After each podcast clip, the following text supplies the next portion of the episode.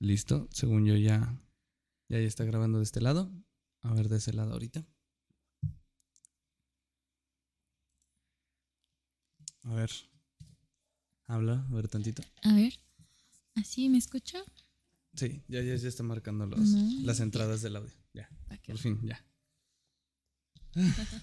Me siento raro grabando esto con dos cámaras, ¿sabes? Es, es extraño todavía. Pero bueno. Es extraño, pero está bien. Sí, eh, todavía bastante extraño, créeme que sí es un poquito complicado ese aspecto. Porque no está acostumbrado uno a, a Sí. grabar con dos personas, ¿sabes? O sea, es, es extraño. Pero, bueno, ya me voy a saltar la intro porque Sí. ya, ya, ya va así bien, ya va bien. Muy buenas gentes, pues ya vamos a empezar el podcast del día de hoy. Y pues ya, como se darán cuenta, pues ya tenemos, ahora sí, dos cámaras. Bendito Dios, ya tenemos dos. Ya pudimos comprar una segunda que se ve un poquito mejor. Y pues ya no nada más vamos a depender de una. Que se imaginen mi voz, porque pues, digo mi cara, mi cara, perdón. Pero ya, ya estamos de este lado. Y pues bueno, vamos a empezar. Otra vez estamos con la señorita Rocío. ¿Cómo estás? Cuéntame. Súper bien, emocionada. Yo, yo creo que antes de empezar, venía pensando desde la mañana, creo que quiero decir algo antes de iniciar todo esto que, que probablemente se, se va a volver algo muy entretenido para muchos. Ok. Pero creo que hay que empezar aclarando que en cualquier relación de cualquier tipo, siempre hay dos historias. Este, en este momento, en este presente, en este instante, esta va a ser mi historia. Va a ser desde donde yo lo viví, desde donde yo lo sentí y nada más. Ya, o sea, la verdad creo que es una parte muy delicada porque en cierto punto consideré que esto es algo como eh, ponerme vulnerable en un sentido, pues sí, muy, muy amplio de, la palabra porque pues estoy expuesta a todo, ¿no? A comentarios que puedan venir en este momento, que puedan venir en una manera futura, que puedan afectar a una u otras personas, pero la verdad, y no hay otra verdad absoluta, más que eh, pues esta es mi parte y solo la otra persona y yo somos conscientes de lo que sucedió y Dios mediante Te y nadie más, ¿no? Te cancelan, ¿no? Ahorita. Sí, sí, no me importa, ya lo tengo bloqueado de todos lados, pero de todas formas, si algún día en un futuro lejano o cercano no me interesa, se llega a enterar, eh, que, que quede claro. Yo aclaré esto desde un principio, las cosas así no solo son para él, son para muchas personas que probablemente van a salir por aquí. Y, y aunque nadie le he dicho sobre que estoy aquí, pues de una vez. Es cierto. De una he vez. olvidado que todavía no notificas a nadie No. que, que estás en estas ondas, ¿no? Según yo. Es que es bastante complejo, ¿sabes? Porque sí es ponerme vulnerable en un sentido muy grande. Creo que muchas personas me conocen por decir a veces lo, lo que yo pienso y lo que yo siento, pero creo que es muy diferente a decirlo abiertamente, de manera pública, a Sí. cualquier público que pueda escucharme. Entonces, fuerte. Empezamos bravas. Ok, bueno. Pues ya como se dieron cuenta, con las fuertes declaraciones como empezamos, pues sí se van a hablar un poquito de, de esos temas de parejas de muy de chavos, Relaciones. de esas relaciones que todos hemos llegado a tener. O al menos no, que ya no, pasamos, puro, ¿no? ¿no? Nosotros no, porque no sabemos qué es esa cosa. Ni idea que sea el amor, no es cierto. Y, y ahorita llegan a fonarnos todos. ¿Cómo que no? ¿Te acuerdas de No, No me sí acuerdo, pasó Vix. una así. Una dama tampoco tiene memoria. No, eh, sí se va a poner bueno el, el podcast del día de hoy. Pero bueno, a ver, empecemos un poquito. Relax. fuerte. Ya, Le bajamos dos rayitas. Vámonos de una vez. mira. Empecemos ya con. Bueno, primero que nada, ¿tú qué opinas de las nuevas tipos de relación? Más que nada las actuales, digo yo, porque son muy diferentes. Pero como, como, bueno, ¿a qué te refieres con nuevas, pues? Eh, porque, bueno, yo cuando comencé, como que a los 12 años, algo así, ok.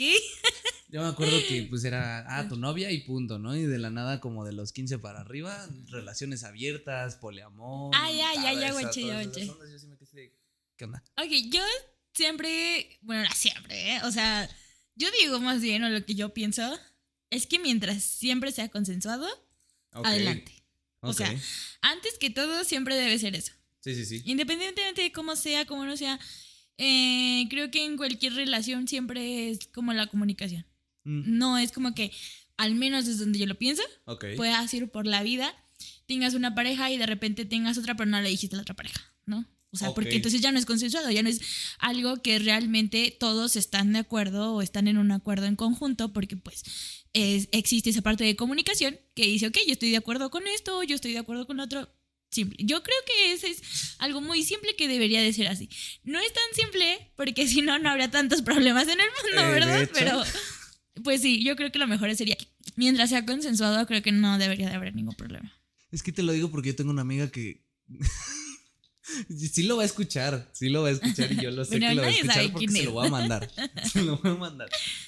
Eh, hace poquito le ofrecieron estar en una relación de tres, en una relación poliamorosa.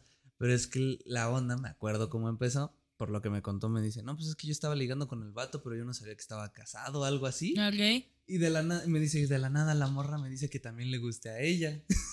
y fue cuando Ok. todo se volvió muy raro y dije, esas ondas ya no las entiendo yo completamente para nada. Justamente estaba hablando apenas con un compañero sobre, bueno, él me preguntó que yo qué opinaba sobre el poliamor. Le contesté lo mismo, de que mientras fuera consensuado, pero algo que le conté, o como que se me salió así como de esas cosas que dices como sin pensar. Ok. Dije, la verdad es que no creo que estemos listos para ese tipo de relaciones. No. No estamos listos, yo, yo, o sea, vamos a lo mismo. Sigo, hay que siempre aclarar que este es mi pensamiento, ¿ok? Es el pensamiento Desde de el por qué yo lo viví, desde las cosas que yo tengo hasta el momento, ¿no? Sí, sí. Porque siento que no estamos listos porque mm, si todavía no podemos controlar nuestras emociones y ser responsables de nuestras emociones y de todas las cosas que generamos afectivamente con una relación con otra persona, Sí. no entiendo, o al menos yo no creo que sea tan viable si no tienes una responsabilidad afectiva al tope y ya, o sea, estés bien, bien, bien, bien, y digas, ok, sí puedo nutrir de amor a tantas personas o sí puedo nutrir esta relación donde los tres, cuatro, etcétera, estemos contentos y estemos en conjunto pues compartiendo de una manera bien, ¿no? O Sí. sea, eh, que sí, que como te digo, que sea consensuado, que tú estés a gusto, etcétera, ¿no? La verdad es que eh, es algo, siento que sí es algo nuevo porque al menos todavía nuestra generación nos tocó todavía la idea de la monogamia, de que casarte, de Sí. que no sé qué. O sea, la verdad es que todavía no me van a dejar mentir mm, chavas como de mi edad o de etcétera. En su momento llegamos a soñar con casarnos. En su momento, yo creo que pasamos la prepa, la universidad y dijimos, o sea, olvídalo. Y, yo creo, ¿no? No Ya sé, la verdad. eh, comenten si, me estoy equivocando. Pero anterior a eso, pues era la idea romántica de un amor eterno que te durara toda la vida Sí. y una familia hermosa con dos hijos y un perrito. O sea, esa era la verdad. Sí, sí, ¿no? sí. Es lo que nos vendían antes. Exactamente. Y ahorita, ahorita es pues nuevo porque, bueno, güey, ¿cómo voy? Si no puedo compartir ahorita todavía a alguien y los celos, no sé cuántas cosas puede haber. Yo no he estado en una relación así, así que no puedo opinar como más que desde el punto en el que yo me, perdón, en el que yo me encuentro y ya. Porque la verdad, pues sí, yo siento que no estamos listos en ese sentido. O sea, hasta que tú estés emocionalmente en un parámetro que digas, "Uy, pues estoy súper bien, la otra persona también está bien y está de acuerdo y todos estamos muy felices con esto, pues está bien. Pero sabes qué otra cosa, y justamente estaba hablando de este tema porque me encontré con un video de Facebook donde en un programa mexicano, este, exponían, la verdad le, exponían a, a esta, em, perdón, a estas personas de una manera muy, más como morbosa que por información o lo que tú quieras, ¿no? Que, que la verdad es que no se me ocurre alguna otra razón por la que pondrías a una pareja así en un programa de ese estilo, más que por morbo. Obviamente. Porque nada más, o sea, el, el este mm, presentador era así como de que, ay, entonces entre todos se besan, a ver, tú bésate con ella y no sé qué, y así, de una manera muy exhibicionista. Y entonces eso es lo que te digo, no estamos listos para poder enfrentarnos a algo así. O sea, si, si ese presentador tenía en su mente que lo único que quería era ver personas o dos mujeres besándose porque compartían, creo que un hombre, eran cuatro, no me acuerdo. ah, Eran- creo que ya sé quién es. Ajá, pero no voy a decir nada son, porque ya- ya apenas vamos creciendo, entonces es peligroso, supongo yo. Pero era morbo. O sea, no había otra cosa más que morbo en ese momento.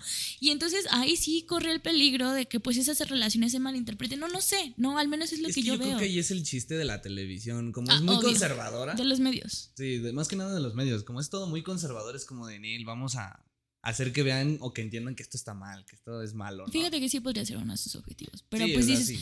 o sea, no. No va por ahí la cosa. Pero bueno. Mira, yo, yo creo que yo sé de quiénes hablas, porque Sí. creo que todos sabemos de quiénes Sí, hablamos, sí. ¿no? O sea, no es noticia, no es algo nuevo, no son personas nuevas. Pero fíjate que yo lo sigo en sus redes, en Instagram Ajá. más que nada. Ajá. En Instagram. Y es como de, son una pareja, o sea, son, o sea, rara. de varios, pero al final de cuentas, pues es una pareja y cada quien está donde está, ¿no? O sea, donde quiere estar. Exactamente, o sea, pues es lo que te digo, mientras algo totalmente de acuerdo y que sea un acuerdo, porque me imagino que pues se llega a un acuerdo, Sí, etcétera. sí se habló, me imagino. O sea, pues es totalmente normal. No, no, no sé. A ver, ¿no? mira, aprovechando que no está aquí el patrón de aquí de la señorita Rocío. Baby, saludos. Él sí lo escucha, ¿no? Me imagino. Sí, obviamente. Obi. Obviamente lo tendría que escuchar. ¿Tú cómo, o sea, antes de él, evidentemente. Claro. Obviamente. porque, Una pues, vida antes no, de él. No, no, no. No, quiero ponerte en una situación donde. Ay, no, no, no, no. La verdad es que tenemos una comunicación muy, muy grande, la verdad. Entonces, adelante. No, es el, Bueno, a ver. sí. ¿Tú, tú qué pensarías a ti si te llegaran y te dijeran, oye, ¿sabes qué? Me gustas. Vamos a ser novios y toda esa onda, pero de la nada te dicen, no, pues es que, ¿sabes qué? Eh, ¿Qué tan dispuesta estarías a una relación abierta? O sea, tú desde ese pensamiento, digamos, no arcaico, porque pues tampoco Ajá, estamos tan viejos. Sí, pero Desde ese Ajá, o pensamiento sea, sí, que nos inculcaron de niños de Ajá. 2000 o monogamia, ¿no? ¿qué- qué- ¿tú qué pensarías? ¿Tú qué dirías? Pues la verdad es que yo, o sea, como acabo de decir, no estaría lista. Ok.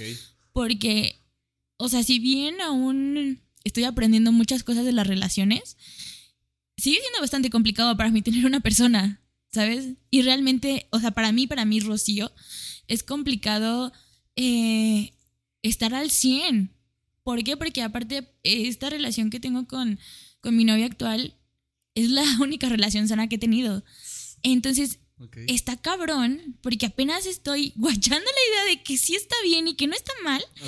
Y entonces como que para ahorita aventarme a otra persona y decir, pues sí, güey. La verdad, o sea, si yo diría que sí, sería como para experimentar. Sí, en no, el por sentido que yo, este, mm, ¿cómo, cómo, decirlo? O sea, si tuviera, si ese fuera mi motivo, sería ese, experimentar. Puro experimentar. Ajá. Pero, pues ahí viene la otra cosa, ¿no? Que, las otras dos personas, pues también tendrían que estar de acuerdo en que quizás no me involucraría de fondo emocionalmente, quizás no estaría como al 100 porque pues no me interesa en ese sentido, ¿no? Y no sería como ese el punto al que yo quisiera llegar.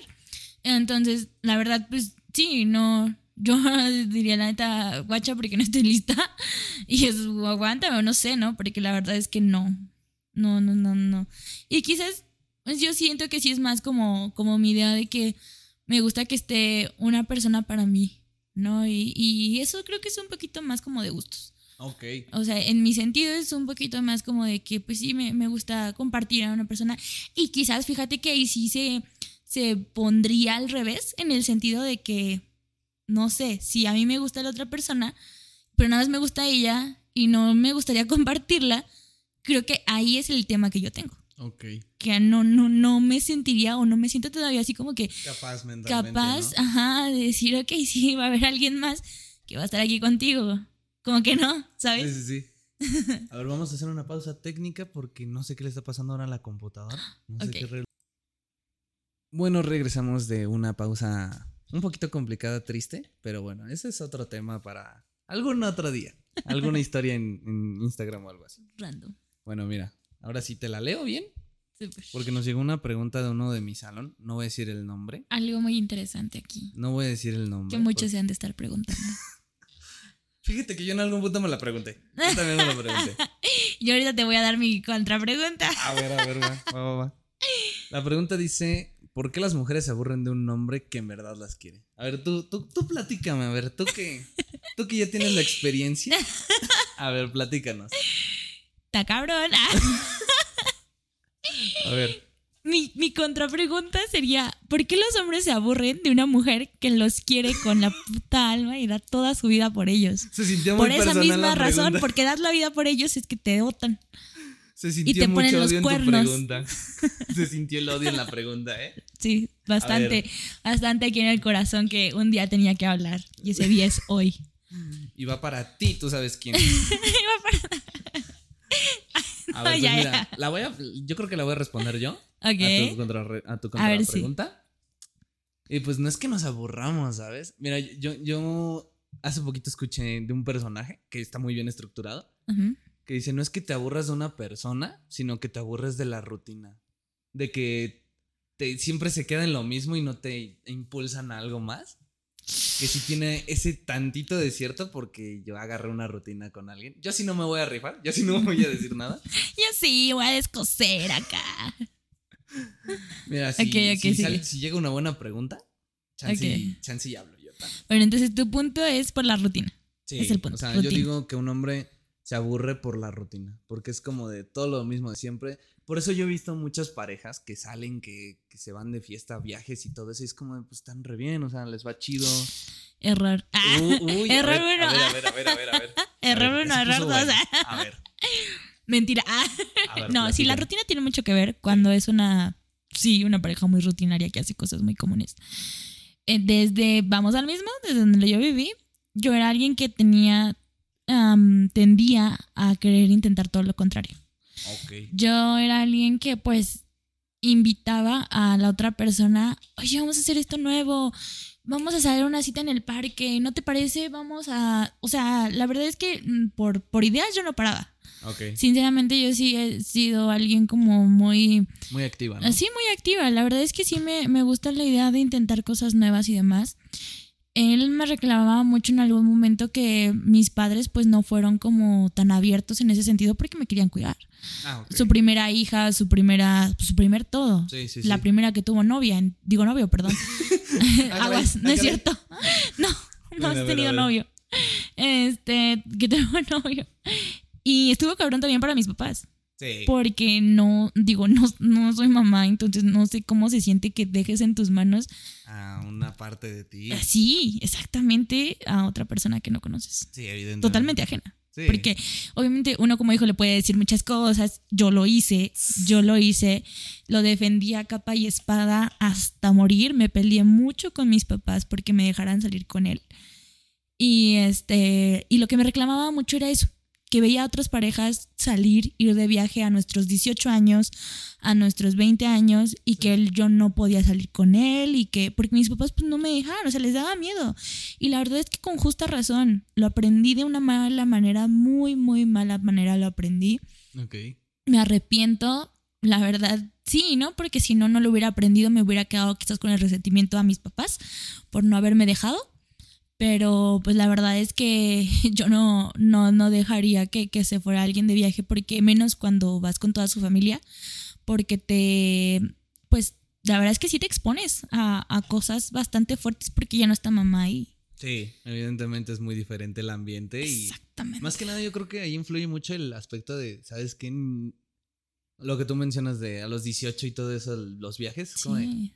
Es, es no, bastante no fuerte. tienes la misma, no puedes agarrar la misma confianza, no, para nada. No, y ponle tú que yo a los 18 no lo hice, lo hice hace apenas dos años, 22, Ok, 21, y te puedo decir que todavía no estaba lista. ok, Yo creo que hubiera elegido no ir, pero por alguna razón mis padres eh, decidieron que después de unos siete años de relación era viable poder este, eh, dejarme ir a un viaje con ellos un fin de semana, ok, y fue la peor cosa que me, que pudo haber pasado.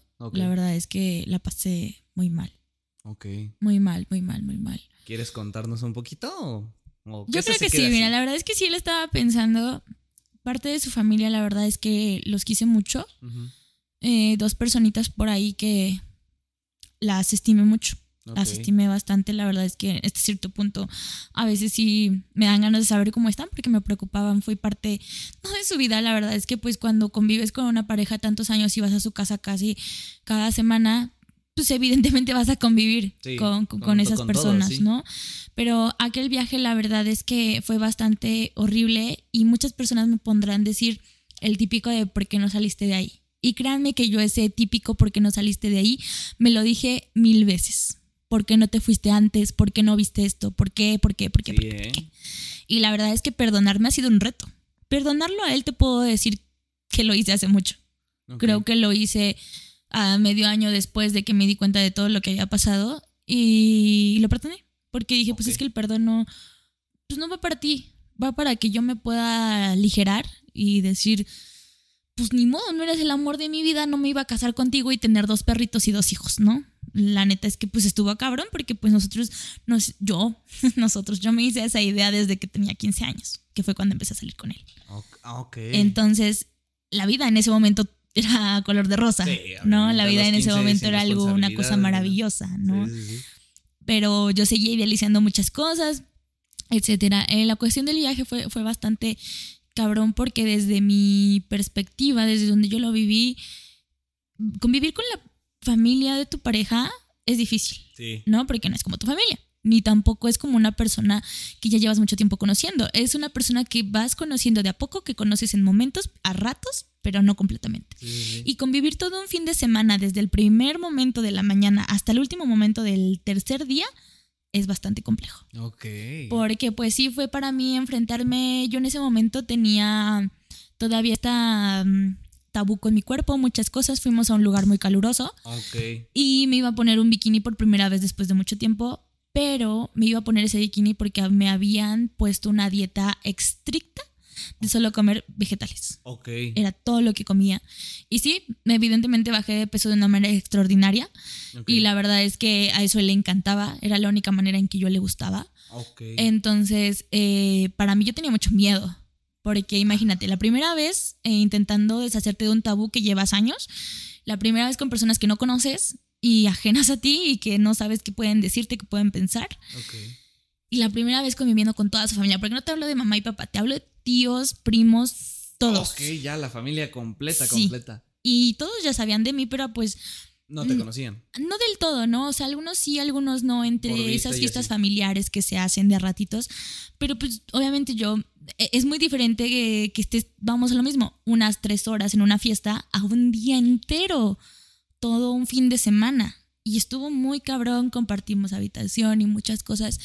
La cosa ahí que, que me dejó bastante herida fue una cosa de un tema sexual, la verdad es que sí fue, fue bastante delicado que hasta la fecha eh, en mi cabeza todavía me siento un tanto culpable por no haber detenido la situación y que cuando la detuve eh, esta otra persona se enojó mucho conmigo e incluso me hizo como la ley del hielo durante el otro día del viaje y fue muy feo porque vamos a lo mismo yo estaba sola Sí, sí, sí. ¿A pues quién estaba- recurría a decirle, oye, me siento de la mierda porque pasó esto y él está enojado y no sé cómo componerlo? Cuando no era No, mi, no era tu mi responsabilidad reponer algo que estaba mal desde un principio y que él estaba haciendo mal, la verdad es que lo tengo que reconocer, fue, fue algo que, que hizo mal y que no, no debió de haber hecho.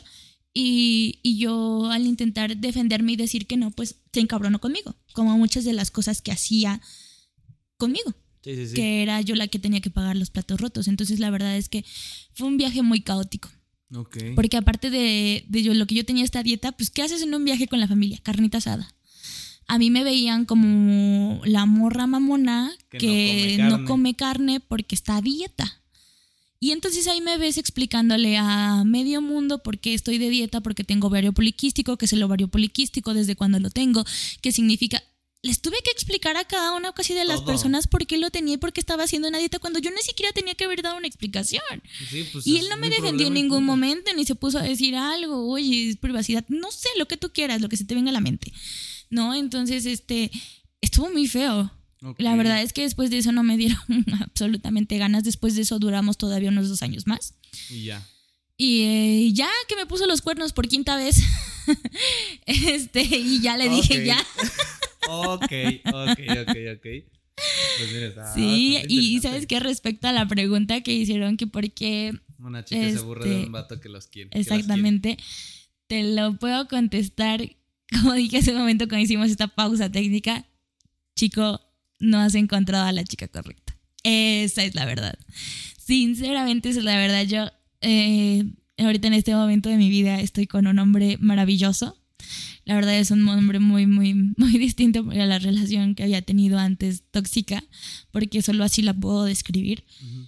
Y él es ese tipo de chico que quiere con el alma. Y lo conocí por Facebook Parejas. De todos los medios que puede haber tenido. Tinder es una basura. bro. Tinder no ¿Tu me canceles, pero es una basura. Tu solución es Facebook Parejas. Sí. Métete de una vez. Ya. La neta sí. Y fue lo que le dije apenas a una amiga a mí. Es que Tinder no, Bumble. Intenté muchas, de verdad. Intenté varias apps de, de parejas. Y Facebook estaba chingue chingue cuando se dio cuenta que ya Ah. había descargado Tinder, de que pues ya me metiera a Facebook parejas, ¿no? Y yo, pues, ay, a la chingada, ¿qué puedo perder? En Tinder no veo nada, en Bumble son como inalcanzables. Entonces, este, supongo que Facebook es un punto medio. Donde todo, de todo hay, ¿no?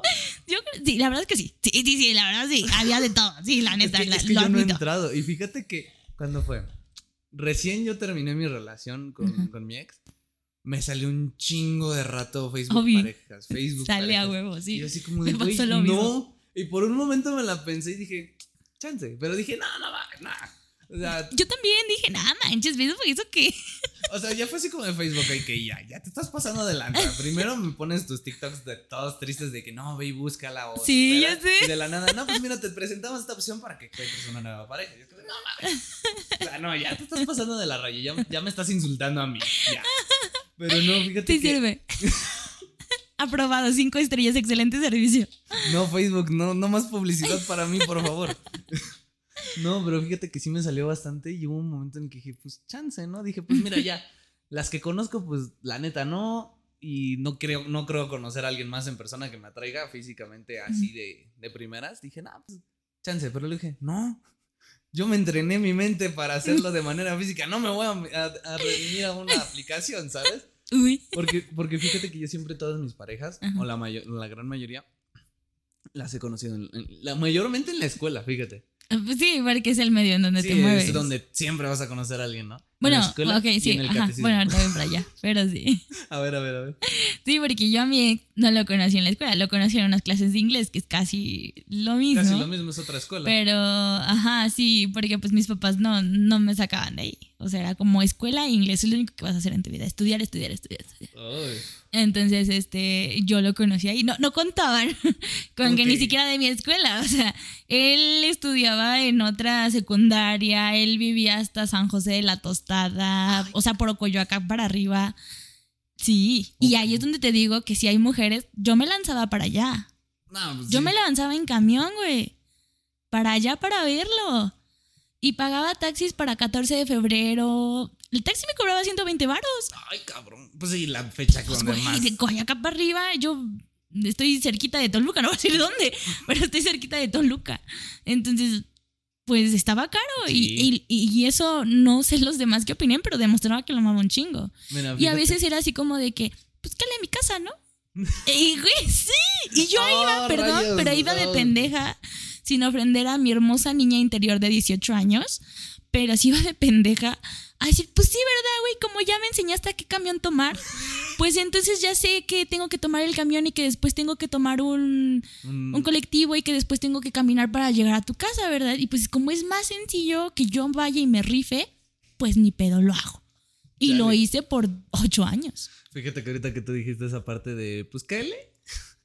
Odié a mi yo del pasado porque yo en algún momento lo hice, fíjate. Y mira, es que no es nada sobre ser caballeroso ni nada. O sea, la verdad es qué tanto te importa esa persona. Es un punto Para mí, neutro. Para mí, ¿no? ¿no? Porque, por ejemplo, mi novio actual en su vida me ha dicho eso.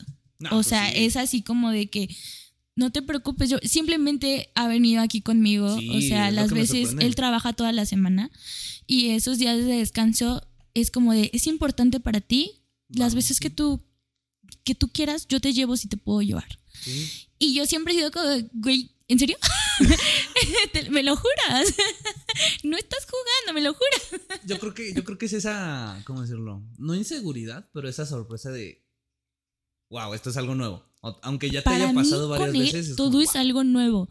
Te lo juro, desde el minuto uno con él fue como de, eh, espérame, te estás portando demasiado bueno conmigo porque ¿En qué eso tiene, eso, tiene alguna consecuencia y eso es muy cabrón, hay que, algo- hay que hablar algo de eso.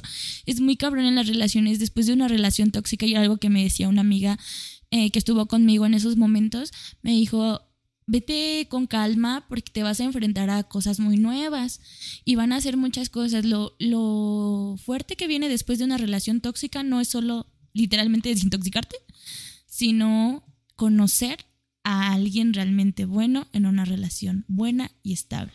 Y yo le dije, pues, ¿cómo, no? O sea, no se supone que eso debe de ser. No deja eso. O sea, ponle tú que sí. Yo decía, ok, sí existe. Pero yo decía, "¿Y ¿qué tan malo puede ser si se supone que es una relación buena? Sí. ¿Cómo puede ser eso algo malo? Y yo, sorpresa, cuando viene la primera cosa por la que yo creo una discusión, porque en mi relación pasada yo tendía a hacer drama para que me hiciera caso y para que al menos me prestara una mínima de atención al problema que estábamos pasando. Y, eh, y mi novio pues era así como de, no, espera, aguanta. Así no funciona. Las cosas no funcionan así. así. Sí, sí, sí, sí, ¿no? E- Y yo, o sea, sí me volví en un punto melodramática de que era o me sigues o me voy. ¿No? Porque así me había acostumbrado ya mi pareja anterior a que si no le daba un ultimátum, no me seguía. Y me podía este, hacer la ley del hielo el tiempo que quisiera, por el. hasta que yo rogara con que pues ya, ¿no? O sea, yo, yo ya, ya le había cagado, aunque había sido pues la bronca de él, pero yo la había cagado y pues yo tenía que arreglarlo y yo, yo, yo, yo, yo, ¿no? Sí, sí, sí. Y, y con mi novio era así como que no, o sea, Así tranquila, hablemos. Sí. Yo, ¿cómo que hablemos? ¿Cómo que no me vas a seguir? Exactamente, ¿Cómo, cómo- cómo que no me vas a gritar? ¿Cómo que no me vas a ofender? ¿Cómo que no me vas a humillar? ¿Cómo que hablemos? Ay, cabrón. ¿No? O sea, ¿cómo me vas a mantener aquí sentada y tranquila? Y la primera vez, no, de verdad, por eso es que amo tanto a este hombre, porque él tuvo la paciencia de agarrarme y abrazarme. Y yo me solté a llorar. Porque mi, cabeza estaba tan friqueada. De de algo decir, nuevo, de algo que no hayas recibido. Este es un lugar seguro.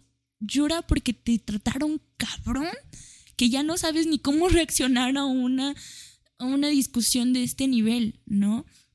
Y la verdad es que todavía eh, me cuesta no perder la cabeza, ¿no? Y me cuesta respirar y decir lo que necesito y que no necesito y, y hacerle saber que pues a veces está bien que, que no, no, no siempre, yo, yo, yo había tenido como esa constante de querer resolver las cosas a la de ya. Porque yo en mi relación pasada pues era así como de que si no las resuelvo ahorita, al otro día me hacía sufrir de una manera muy cabrona mentalmente porque no me hablaba. Y yo literalmente pues sí, era como, como una adicción, porque era como que, ¿por qué no me habla? ¿Por qué no me manda mensaje? Algo hice mal, ya la cagaste, te va a terminar, etcétera, etcétera, etcétera, etcétera, ¿no? Y entonces con él es así como de que no, tranquila, o sea, vamos un paso a la vez. Y muchas veces yo obviamente a mi novio le tuve que decir todo el preámbulo. Sí, pues sí, Digo, no es lo mejor y muchos mm, ah, psicólogos me han dicho así como de que no, pues este, no tienes por qué contarle toda tu vida entera, etcétera, etcétera.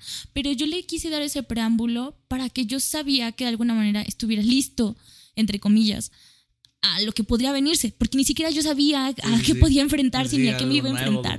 Yo. ¿no? Entonces yo sí le dije, mira, mi relación pasada fue así, así, así, me trataron así, así, así, pasé por esto, esto, esto y esto, este tipo de abusos, este tipo de, de, este, de humillación, este tipo de, de maltrato y, y psicológico. Y estamos de acuerdo que también eso fue un peligro para mí. Sí, porque, porque te, le- te expusiste. Exactamente. Y pudo haberlo tomado de la manera que tú quieras y pudo haber hecho lo mismo que mi ex y yo me pude haber quedado. Porque hubiera sido tan sencillo que me hubiera tratado igual y como yo ya estaba tan acostumbrada mentalmente y apenas estaba deshaciéndome de esas cosas, hubiera sido como de que, ok, me está tratando igual, quizás es un lugar seguro, quizás también está bien, quizás, etcétera. Y me hubiera hecho muchas cosas en la cabeza. Y la verdad es que no. Fue un hombre totalmente distinto que en cuanto le dije eso y literalmente aquella vez que discutimos le dije, es que en mi relación pasada era así y alguien que hubiera, no sé, pensado otra cosa, me hubiera dejado. Y me hubiera dicho, ¿sabes qué? Sigues clavada con tu ex. Bye. nos vemos. Sí, sí, sí. ¿No? O sea, no tengo ni por qué, ¿no? Es que yo creo que ahí es una. Porque yo, yo lo viví. No, no como tal, pero yo creo que sí es una, un, un aspecto importante. Sí te tienes que exponer de alguna manera para Sí. más que nada decir, ¿sabes qué? Vengo de este. Ser honesto. Si me vas a hacer lo mismo, pues sabes qué, pues mejor. Aquí va y punto, ¿no? Porque pues uno Sí. tiene que decir, ¿sabes qué? Busco esto, no busco esto en una relación. No quiero que me traten de esta manera. Y, y yo creo que hiciste bien, la verdad, bastante bien. Y yo ahorita aún no lo hago, pero llegará el punto en el que lo tenga que hacer, de decir, ¿sabes Claro. qué? Yo no quiero esto.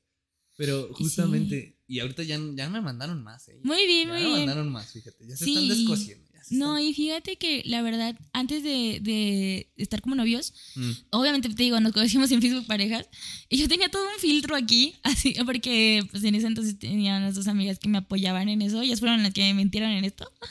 Y este, nadie En- esperaba en que terminara con un novio, te lo juro.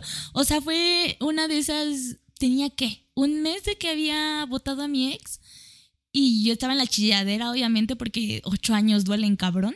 Y cuando alguien vota ocho años por un tubo, por una vieja que pues era su ex de, de ese güey y era de la secundaria, pues dices, perdón, pero estás pendejo.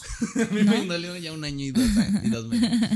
Entonces, este, Perdón por si se escucha esto la persona con la que estoy saliendo ahorita. Perdón. Pero pues Es la mira, realidad. Tengo que hacerlo de alguna hay manera. que hacer las cosas Es como son contenido, y hablar. necesitamos dinero. Pues sí, no manches, no se vive nada más de aplausos, amigos. Ni de risas, ojalá. Uy, El no. chiste es que cuando este, yo tenía este filtro de que hace cuenta, le hablo a, a- había varios chicos, la neta, Sí, y sí, se lo sí. dije a mi novio. Obviamente antes de ti anduve con otros, porque imagínate, en mi vida había tenido una cita. Como mi ex había sido mi primer novio en toda mi vida, porque tenía 15 años, Sí, pues sí. yo no sabía que era una primera cita. Ni que era salir, ni que era que alguien te coqueteara. Yo no sabía ni ligar, carajo. Entonces, eh, sí salí con otros chavos y sí era mi filtro como de que, bueno, les hablo por un tiempo y para ver que no son fake los perfiles de Facebook, les digo, pues vamos a agregarnos a Facebook, ¿no?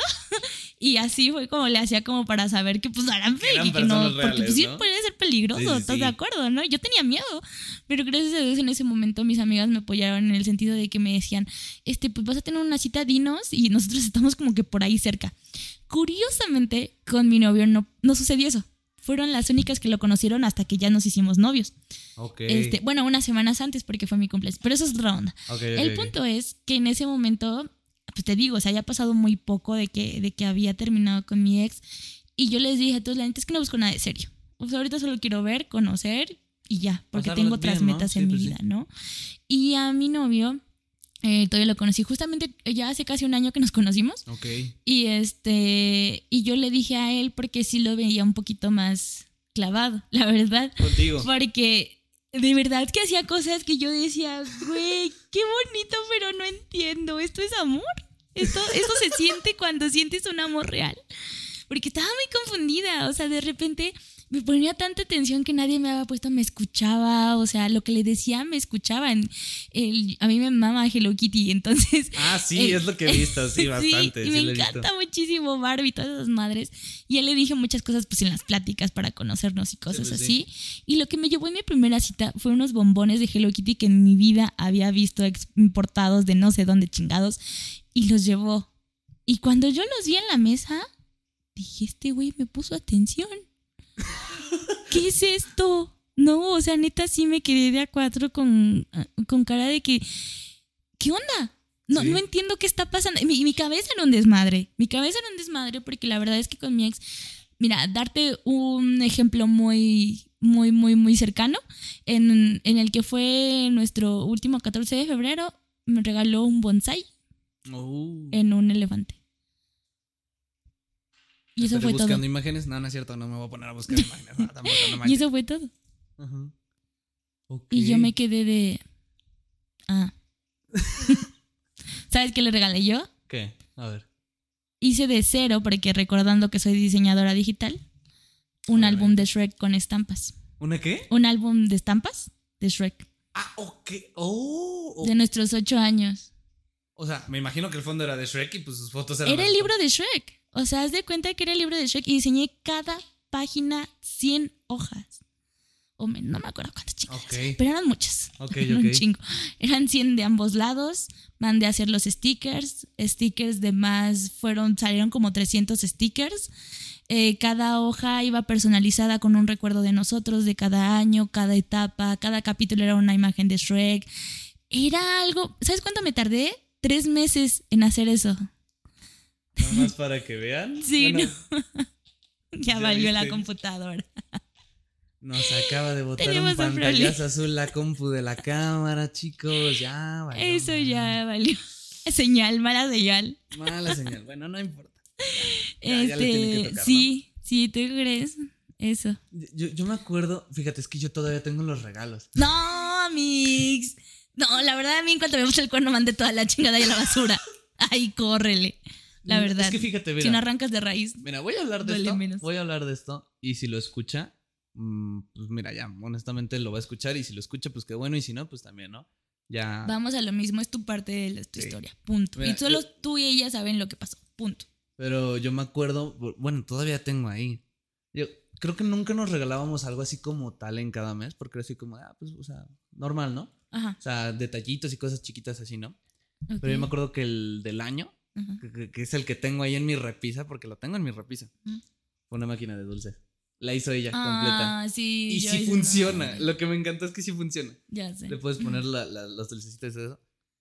Y, y todavía incluso guardó porque me regaló unos Ferrero Ujú. y la notita decía, cómete uno cada vez que me extrañes. Ok. Y todavía tengo las, las cartitas, tengo todo, No, todo, todo, tiré. todo. No, la verdad es que a mí me dolió un chingo, ¿no? Y, y o sea, pero me, pongo esto de ejemplo para que veas como la diferencia Sí. entre, no es por nada entre los regalos, entre las cosas, me dolió. Pues sí. Me dolió porque yo me había pasado tres meses de mi vida, eh, estaba haciendo ahí servicio social, estaba trabajando, estaba estudiando y lo tenía él. Entonces me di esa oportunidad porque pues era mi pareja, ¿no? Y yo quería ponerme fregona. Nosotros nos encantaba Shrek, nos gustaba un chingo, entonces ese era como el punto perfecto de nuestra relación. ¿Y sabes qué pasó? ¿Qué es lo más doloroso después de eso? Mm. Que encontré ese álbum abajo del coche. Dos meses después de que se lo di. Oh. Y las estampas también las encontré ahí. Nunca les pegó. Nunca, le puso lo- nada, nada, nada. No, no. Madre. Y duele. Sí, obviamente duele. Dolió muy cabrón. Todavía le dije, creo que en ese momento yo estaba emperrada. Porque le dije, ¿qué hace esto aquí? Porque lo tienes aquí? Ni siquiera has pegado los dos bonches de stickers. Porque hasta ahí dice los estos sobrecitos donde vienen los stickers como si fueras a comprarlos. Es- O sea, acabas de mal, Te lo ¿no? juro, te lo juro que así imagínenselo todo bonito de una diseñadora hecho de cero. Y este, Pues no es que ya lo puedes pegar, es que lo quería tener aquí, que no sé qué, que no sé cuál. No Puras me acuerdo excusas. que me dijo. Sí, Ajá, sí, sí. exactamente. A partir de ahí creo que fue cuando me empecé a dar cuenta que, que algo ya no estaba bien. Sí, que algo ya andaba mal. Digo, a partir de ahí fue cuando fui consciente, porque ya había, había muchos señales Ya, las anteriormente. señales ya eran muchas como parecía, no. Ya me había bien. engañado otras dos veces, tres veces anterior a eso. Entonces, la verdad es que sí fue bastante, bastante fuerte para mí. Y cuando, aparte ese bonsai, fue así como que me dijo de que, ah, tu regalo está ahí atrás en el coche, agárralo. Me llevó a mi casa y así me lo llevé yo. Yo estaba llorando. No. Llegué a mi casa llorando. Porque tenía nada más la macetita así, ¿no? O sea, él me dijo como de que es que tú que tienes un negocio es para la abundancia y no sé qué. Muchas cosas O sea, en no ese le dio un contexto más. Pero imagínate, o sea, el, el- el punto es de una persona que me acaba de conocer, que le bastó un segundo para que yo le dijera que me amaba Hello Kitty y que hasta la fecha ha hecho un chingo de cosas, la verdad, con eso, Sí, sí, es lo que, he que lo que él hizo por años. Por años. Te hablo de ocho años donde no lo vi. Sí, obviamente o sea, no viste el no. interés, nada de eso. No, sí. eran cosas que a él le interesaban. Me regaló muchas veces un cepillo, el mismo cepillo en diferentes monedas, para Navidad, para 14 de febrero y para mi cumpleaños. Y fue bastante feo, porque yo de cierta manera siempre me desmesuraba. Y esto es otra cosa fuerte que te enfrentas a una relación ya bien o cuando tienes una relación después de la tóxica, porque todavía yo le, me acuerdo que le dije a mi novio de que, perdón si todavía no te puedo hacer cartas, neta, discúlpame, pero es que me cuesta, me cuesta no pensar que en algún momento me vas a hacer lo mismo, que me vas a engañar de la misma manera y yo voy a volver a dejar mi corazón. Y en el momento en que yo le dije, mira, sabes que todavía no estoy lista, la verdad es que todavía me duele. Todavía sí. hay cosas que yo tengo sana- que sanar sola y no quiero que venga ningún caballero con su caballo blanco a decirme yo sano tu corazón otra vez porque estoy hasta la madre de eso. Sí, obviamente. Y se lo dije tal cual, te lo juro. ¿Y sabes qué hizo? Me dijo, no te preocupes, yo te voy a esperar. Y puta. o sea, yo dije, no manches. Este güey sí ya. Ok. Este sí dije, ya pues a ver, la verdad entre mí dije, pues a ver, no, porque la neta yo no tengo fecha para decirte mi corazón ya está listo. En ese momento me estaba autodescubriendo, me fui de primer viaje sola, una Ah, excursión a San Miguel, entonces fueron muchas cosas que yo tenía que hacer primero antes de estar con alguien. Sí, sí, y eso sí. era algo muy importante porque no me iba a ir con el corazón roto a que me lo enmendara alguien más. No se valía y no se me hace justo. No, para nada. Entonces, la verdad es que su es, yo te voy a esperar fue un sí te voy a esperar, pero no voy a dejar que nadie te gane antes si yo te quiero conmigo. Si Sí, me sí, sí. interesas lo El suficiente, interés, ahí está. entonces voy a estar ahí. ¿Y sabes qué hacía hoy? También mi mamá Peanuts. eh, fue por unas donitas de estas de. Ay, ¿cómo se llaman estos que hacen donas? Los, los que sacan caritas de donas y todas esas. Krispy Kreme. Los crispy. Hubo una promoción, me las llevó a mi casa por primera vez. Estaba lloviendo, en ese momento no tenía vehículo, se fue en Uber desde su trabajo a mi casa. Era la primera vez que nos veíamos, estaba lloviendo y él me llevó unas donitas porque me, yo le dije que me gustaba un chingo el- las donas y peanuts. Entonces, yo dije, güey. Y aparte me llevó mis primeras flores, que fueron unas flores de Lego. En mi vida me habían regalado flores de Lego y esto porque le dije que, que ¿De me Lego? encantaban mucho. Ajá, eran Legos, o sea, así en flores. Y él me dijo así como de que este, yo le dije, pues es que me gustan mucho las cosas para distraerme, me falta un hobby, cosas así.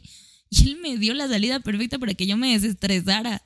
Y en mi vida alguien se había interesado de una manera tan cabrona como lo hizo él. Todavía no éramos nada. O sea, de verdad, todavía no, no, ni, y yo le seguía dando cosas como de que, es que todavía no estoy lista, todavía no estoy lista, Sí, sí, sí, todavía pues no me siento bien. Y él decía, no te preocupes, yo estoy aquí cuando me necesites, cuando quieras hablar. Y, y ha sido algo tan, tan cabrón. Porque pues no me lo esperaba.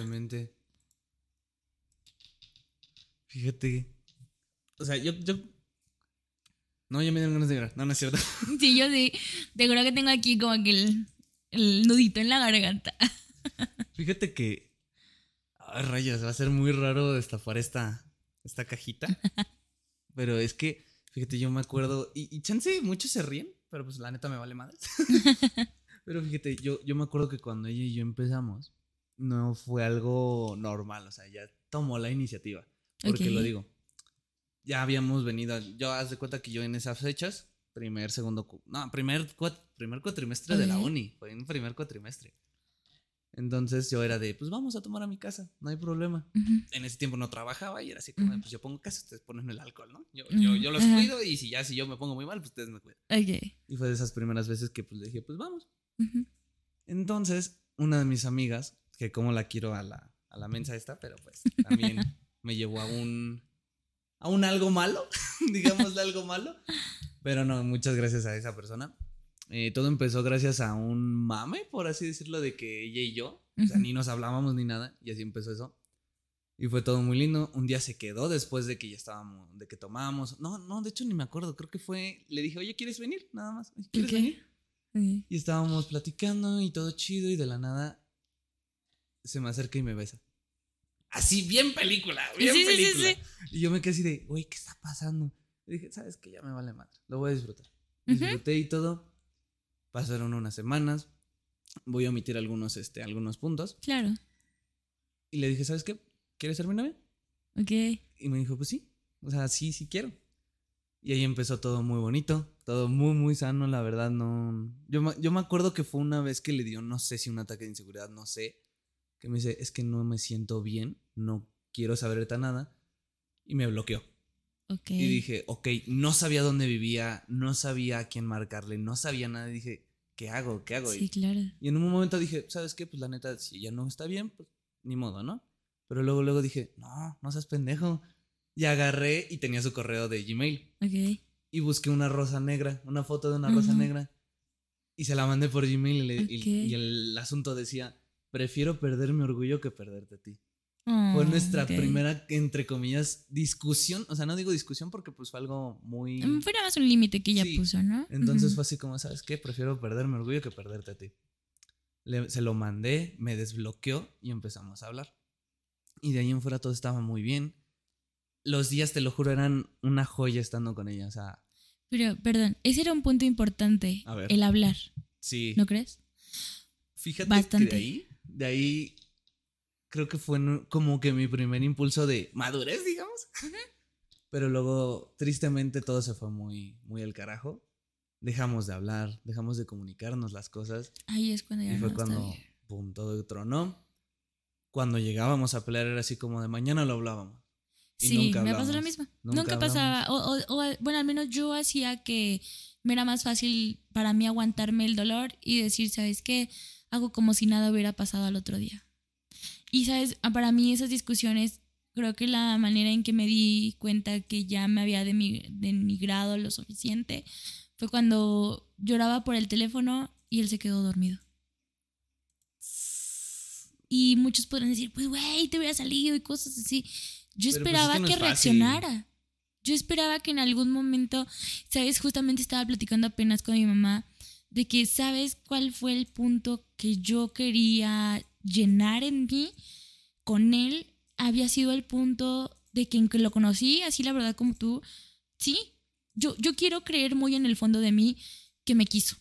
En algún momento quiero creer que fue verdad en Todo algún punto de dijo, o- ¿no? los esos ocho años quiero creer que, que en algún punto pues sí fue real la verdad es que nunca lo voy a saber Pues no. pero en ese momento que todo empezó la verdad es que yo sentía que era algo muy bonito no yo sentía que, que era ah, una persona a la que había esperado por muchísimo tiempo porque sí o sea la verdad cuando terminé con él le dije gracias gracias Pues sí. Gracias y te agradezco todo lo que pasamos, todo lo que vivimos, todo lo que me enseñaste, porque gracias a ti sí me llegué a desinhibir más, sí me llegué a, a enfrentar mi libertad, a enfrentar a mis papás, a hacer todo. muchas cosas que probablemente no hubiera hecho si no hubieras estado tú, como tomar el camión, aunque suena muy ridículo, a mí no me dejaban porque pues Sí, era pues una sí. niña de casa. Sí, pues sí. Entonces yo no sabía tomar el camión. Él siempre había sido muy independiente desde muy chico. Entonces me enseñó muchas cosas como esas que después tomó a su favor y las alteró de una manera muy terrible.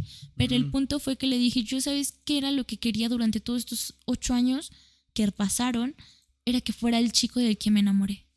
Y se lo había dicho sin fin de veces. Le había dicho, es que ¿dónde estás tú? ¿Dónde está ese hombre maravilloso del que yo me había enamorado? Que se preocupaba por mí, que pensaba en mí, etcétera, etcétera, etcétera. Y aquel día, aquella noche donde eh, lloré inconsolablemente y él roncaba plácidamente en el teléfono, yo le dije al universo, universo, ya no puedo más, pero no sé cómo terminar con él porque no quiero. No quiero y no puedo hacerlo sola. Chica. Dame la fuerza y dame una señal, aunque suene ridículo, dame una señal De que ya. de que si esto se tiene que acabar ahora, se tiene que acabar. Pues no me lo vas a creer, al otro día fue cuando me llegaron las capturas de pantalla de su infidelidad. Había sido un día bastante malo y, Y me pues- llegaron las capturas. Pues ahí, Y ahora dije- sí el universo te dijo, pues aquí está. ¡Auch! Fíjate que ahorita que, que lo dijiste así, yo, yo no soy, digamos, creyente. O sea, sí creo en, en esto, pero no tanto. Y fue una vez en la que dije, ok, ¿sabes qué? Tuve que recurrir a esto. Obviamente no funcionó, evidentemente no funcionó. Dije, no, no, no, no creo que Dios escuche así a, a uno específicamente y le haga el milagro, ¿no? Pero fue una vez de las que ya estábamos, ya eran los últimos días, ya era, ya estábamos a punto de ya, ¿sabes qué? Cada quien a su lado, ¿no? Y yo le iba marcando, le dije, ¿sabes qué? Ya me voy al trabajo. Yo trabajaba de noche para esto. Y siempre que trabajaba yo en la noche, ¿sabes qué? Te voy a marcar un ratito. Vamos a ver una película. Vamos a hacer esto, ¿no? Yo me acuerdo que fue de esos últimos días que dije, ¿sabes qué? Ya no puedo. Ya, ya no tengo nada en mi poder para hacer que se quede, ¿no? Y le dije, le marqué y le dije, viendo hacia el cielo, no sé, bien dramático yo, ¿no? Sí, no. Y, es- y es literal le dije. Dios, dame alguna manera para recuperar a la chica que yo quiero. Y se lo dije a ella, le dije, yo no creo, tú sabes que yo no creo en esto, pero si, si existe, espero que me escuche. Y me acuerdo que esa noche colgamos, todo chido. Y yo me quedé en el trabajo. O sea, yo, mm, haz de cuenta, es, o sea, es un trabajo de noche en un Oxxo no hay nada que hacer, ¿no? No hay venta, nada más acomodas, acomodas y ya acabaste, ¿no? Sí. Y yo para esto, yo creo que fue mi fecha donde más fumaba. Me echaba una cajetilla diaria. diaria. Fíjate que yo con mm, no aprendí, yo ya lo tenía, pero sí lo impulsé más. Con él aprendí que era un ataque de ansiedad, por desgracia. Aprendí que era un ataque de ansiedad, que era una crisis, también la aprendí. Y me pellizcaba. Me pellizcaba para no llorar frente a él porque le molestaba mucho. ¡Uy! ¡Ay! No, tocaste un Entonces- punto que no. ¿Sabes cuál fue mi primera red flag y que por desgracia en ese momento me hacía mucha falta el amor propio? A ver. cuando antes yo me, me cortaba los brazos y cuando le conté, me dijo que era ridículo. Que eso era ridículo. Tenía 15 añitos. Yo tenía 15 añitos, entonces no le volví a contar nada, evidentemente. Sí, pues sí, no. Eh, pero después de eso, pues vino una depresión bastante fuerte, vinieron muchas cosas. Y, y es triste. Es triste decir que con él conocí ese tipo de cosas. Él estuvo conmigo cuando me dieron ese tipo de crisis, estuvo en llamada cuando me dieron ese tipo de crisis. No hizo nada. Desgraciadamente. No hizo nada. No. No, y no digo que hubiera sido su responsabilidad. Evidentemente no lo es. No lo era. Pero probablemente, pues, si te importa tu pareja, eres un apoyo. O Sí, al menos sí. eso es lo que yo pienso. Fíjate, No debes de creerle lo contrario. Al menos eso es lo que yo pienso. fíjate que a mí me pasó algo igual el apoyo. O sea, yo, yo miro mi relación que tuve con ella y digo, así fue muy estúpido en muchos aspectos. Porque yo, haz de cuenta que yo tenía muchos problemas con mi papá. O sea, no hablábamos, no Mm. nada. Y era así como de. O sea, yo tenía una demanda contra él, ¿no? Y hubo una noche en la que le dije, ¿sabes qué? No puedo. ¿Sabes qué? Ya no, ya no me aguanto. Necesito sacar esto. Me escuchó media hora grabarle un audio a él y en un momento me puse a gritar mientras lloraba. Y ella se quedó ahí. Yo lo que me decían muchos, y esto es un punto de vista que ya me lo llegó a decir en algún momento, me dijo, es que para ellos yo soy la mala y tú eres el, el que sufre, ¿no? Eso me decía a mí. Sí, entonces yo hubo un momento en el que me, que me no me acuerdo quién me preguntó, pero me dijeron, ¿por qué sigues ahí si te trata mal? O sea, porque ellos, me, ellos veían, ¿no? Y me decían, te trata de la chingada, ¿no? Les dije, porque ella fue la única que vio cómo era realmente y se quedó. Sí, yo también me decía eso, eso en mi cabeza, fíjate. Pero a mí, ¿sabes qué? Lo usó al revés en el sentido de que, de alguna manera manipuladora, yo decía, ¿quién me va a querer así? ¿Quién me va a aguantar de esta manera? Ah, porque yo para su familia era muy enojona. Ok. Aguas con eso, ¿no? Porque que tu familia te diga, sinceramente, no es por defenderme, pero yo era de esas chavas que llegaban con un pastelito, oigan, lavo los trastes, no inventen, me invitaron a comer, ¿cómo me voy a quedar así? Me ponía a lavar los trastes de la comida, Sí. me podía apoyarles, o sea, yo sinceramente yo me he intentado aportar lo mejor posible, porque aparte de que no era mi casa, yo me enseñaron de esa manera y Sí, yo pues creo sí. que es algo bastante bueno. Y, y era de esa manera para que después de que discutiéramos me dijeran que yo era una enojona, que yo era una dramática, que yo siempre hacía las cosas más grandes y que cualquier discusión a él le dijeran, ya terminaron, ¿verdad? Y eso era muy fuerte, era muy Es que, fuerte porque... ahí yo creo que dejaron meterse mucho a su familia. Sí, yo decía, bueno, la verdad es que también su mamá no, no le caía, la verdad, del todo. Eh, yo intenté muchas cosas, no, no podía ponerme de rodillas ya más porque ya era demasiado, pero la verdad es que pu- pues yo no lo entendía, ¿no? Y ahí es cuando dices, ¿por qué si, si lo hacía todo tan bien? Si le ponía tanto empeño desde el primer momento, ¿por qué no fue suficiente? Porque yo no fui suficiente. Y era algo que yo me decía a diario, porque yo no fui suficiente. Y entonces era como de que si no soy suficiente y él es lo único que tengo en este momento, si lo pierdo, ¿qué va a pasar conmigo? O sea, yo me ponía en un plan muy futurista de no te vas a casar, te vas a quedar sola, él es el único que sabe cómo te enojas, es el único que sí. sabe cómo lloras, es el único que sabe cómo controlarte, cómo manipularte, cómo agarrar y decir y hacer lo que tú quieras. Es que, y es esa que era la sabes realidad. que ahí es un problema y yo creo que creo que lo, lo escuché, pues, pero es una realidad muy muy fuerte que bien dicen el único que da el poder eres tú para que te traten como quieras que te traten, ¿no? Por desgracia. Pero hay, sí. pero hay una hay una brecha ahí que me que me causa conflicto porque cómo lo cómo lo aplico. Ah, hace poquito vi igual una imagen que dice no se, no se lastima con lo que un día te confiaron. Ay, sí, súper fuerte. Sí, yo me recuerdo que la vi durante esa relación y, y yo decía, real. Lo que él pasaba, sabes que yo también decía que, que yo también estuve mucho con él en muchos sentidos. Él también no, no la pasaba, la verdad, de lo mejor. No voy a decir más porque eso no me compete, no es mi historia. Sí, pues sí. Pero la verdad es que sí, yo sí era de que me quedo aquí contigo hasta que tú estés bien. Me quedo aquí porque sé que eso duele. Sé que es algo que yo no puedo decirte qué hacer ni que pidas ayuda o no sé, porque yo lo único que puedo hacer es brindarte lo que tengo, ¿no? Sí, obviamente. Y, y era lo mínimo que tú esperas de la otra persona. Y hacía todo lo contrario. No hacía más, en mi sentido, no hacía más que lastimarme, no hacía más que atacarme, no hacía más que me doliera más la herida para que yo me sintiera mal y me quedara. Y entonces me sintiera tan poco suficiente como para decir es verdad. yo la cagué en este sentido, entonces no, no tengo ni cómo mirarte a la cara y pedirte que me ames, así que voy a hacer lo posible para eso.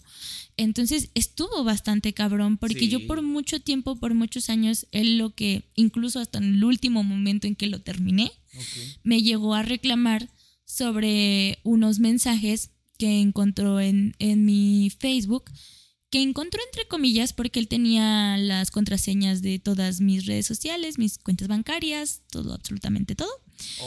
Las encontró por accidente, por decirlo de alguna manera, aunque en realidad pues se metió intencionalmente a borrar a, todo hombre que existiera en mi Facebook. Y este y entre esas conversaciones estaba una conversación de mi mejor amiga conmigo. Yo estaba en prepa, eh, tenía unos 16 años. Ok. ¿Tú eres mayor que él? ¿Mandé? ¿Tú eres mayor que él? Sí, por un año. Ah, ok, ok. Entonces, este, eh, imagínate, ¿no? El punto es que con esta amiga em, yo iba a una clase de dibujo aparte de la escuela porque yo sentía que pues era lo mío con lo del diseño y toda esta onda. Yo quería aprender a dibujar mejor. Y total, éramos, era un pequeño grupito de yo y otro chavo, como de unos 18 yo creo. Eh, se veía bastante darks y traía así como de que sus piercings y así todo darks. Y yo le dije a mi amiga, le digo, no manches, el güey que está aquí enfrente de mí está guapo. Una madre así le dije. algo así. Se emperró. Sí, obviamente. Se emperró, se emperró, se emperró, se emperró, se emperró. Mm, en ese momento yo sentí que todo se venía. Todavía creo que aunque lo cuento, siento todavía en mí el miedo que sentí en ese momento. Okay porque tenía mucho miedo. Estaba aterrorizada cuando me empezó a gritar, cuando me empezó a decir que, que pues eso era una infidelidad y muchas cosas bastante feas que yo en su momento no entendí que en primera era privado. Sí. En primera no tenía por qué tener mis contraseñas, eso era la verdad. Eh, en segunda, era una conversación con mi mejor amiga, no dije nada más que el güey que se estuvo enfrente de mí se me hizo guapo. Nunca le coqueteé, nunca hice nada. Yo era una niña de 16 años tímida que ni siquiera hablaba con el güey que se sentaba al lado de ella porque le daba pena. Sí, sí, sí. Entonces, aquella vez me, me hizo sentir culpable y me hizo sentir culpable hasta el último día que terminamos. Eso me lo replicó hasta ese último día y me dijo que la infidelidad que él había tenido no se comparaba en absoluto con lo que yo había hecho en ese momento. y lo que él había hecho era salir con su ex, ir por ella a la universidad y llevarla a comer a un restaurante favorito suyo y llevarla y regresarla a su casa y casi meterse a su casa. Pero eso no se comparaba con que yo le hubiera dicho a mi mejor amiga a los 16 años que, el chico estaba guapo enfrente de mí. Sí, pues sí no se comparaba, ¿no? Aquella vez todavía creo que en mi cabeza resonó un, estás mal, porque no es posible. Y, eso me lo reclamaba cada vez que discutíamos. y yo siempre me sentía culpable. Yo siempre era como que, Dios, ¿por qué no puedo regresar el tiempo y hacer algo para que no hubiera mandado ese maldito mensaje? ¿No? Y, y no era eso. Era simplemente que no tenía por qué haber pasado así. Sí, evidentemente. Que hubo muchas cosas que no estuvieron bien.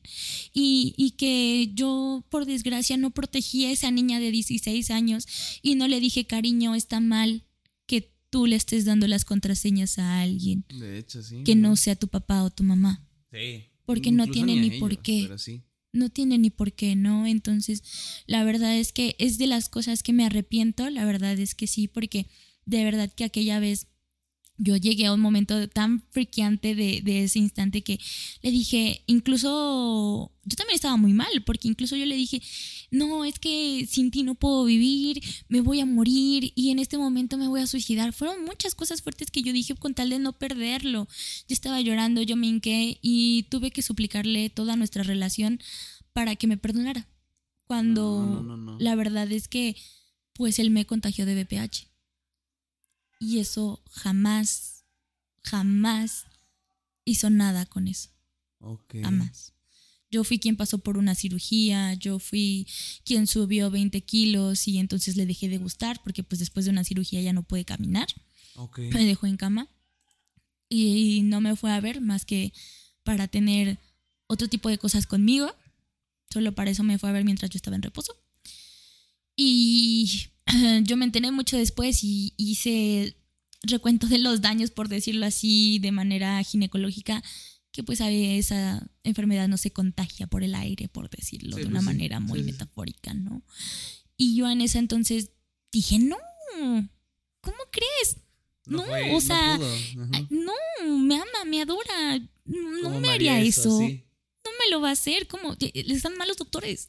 Están mal, sus, sus- sus cosas están mal. No sé qué tengan en las estadísticas. Un pero examen está mal. Ujú. Y yo me aferré a ese están mal dos años más. Dos largos años más.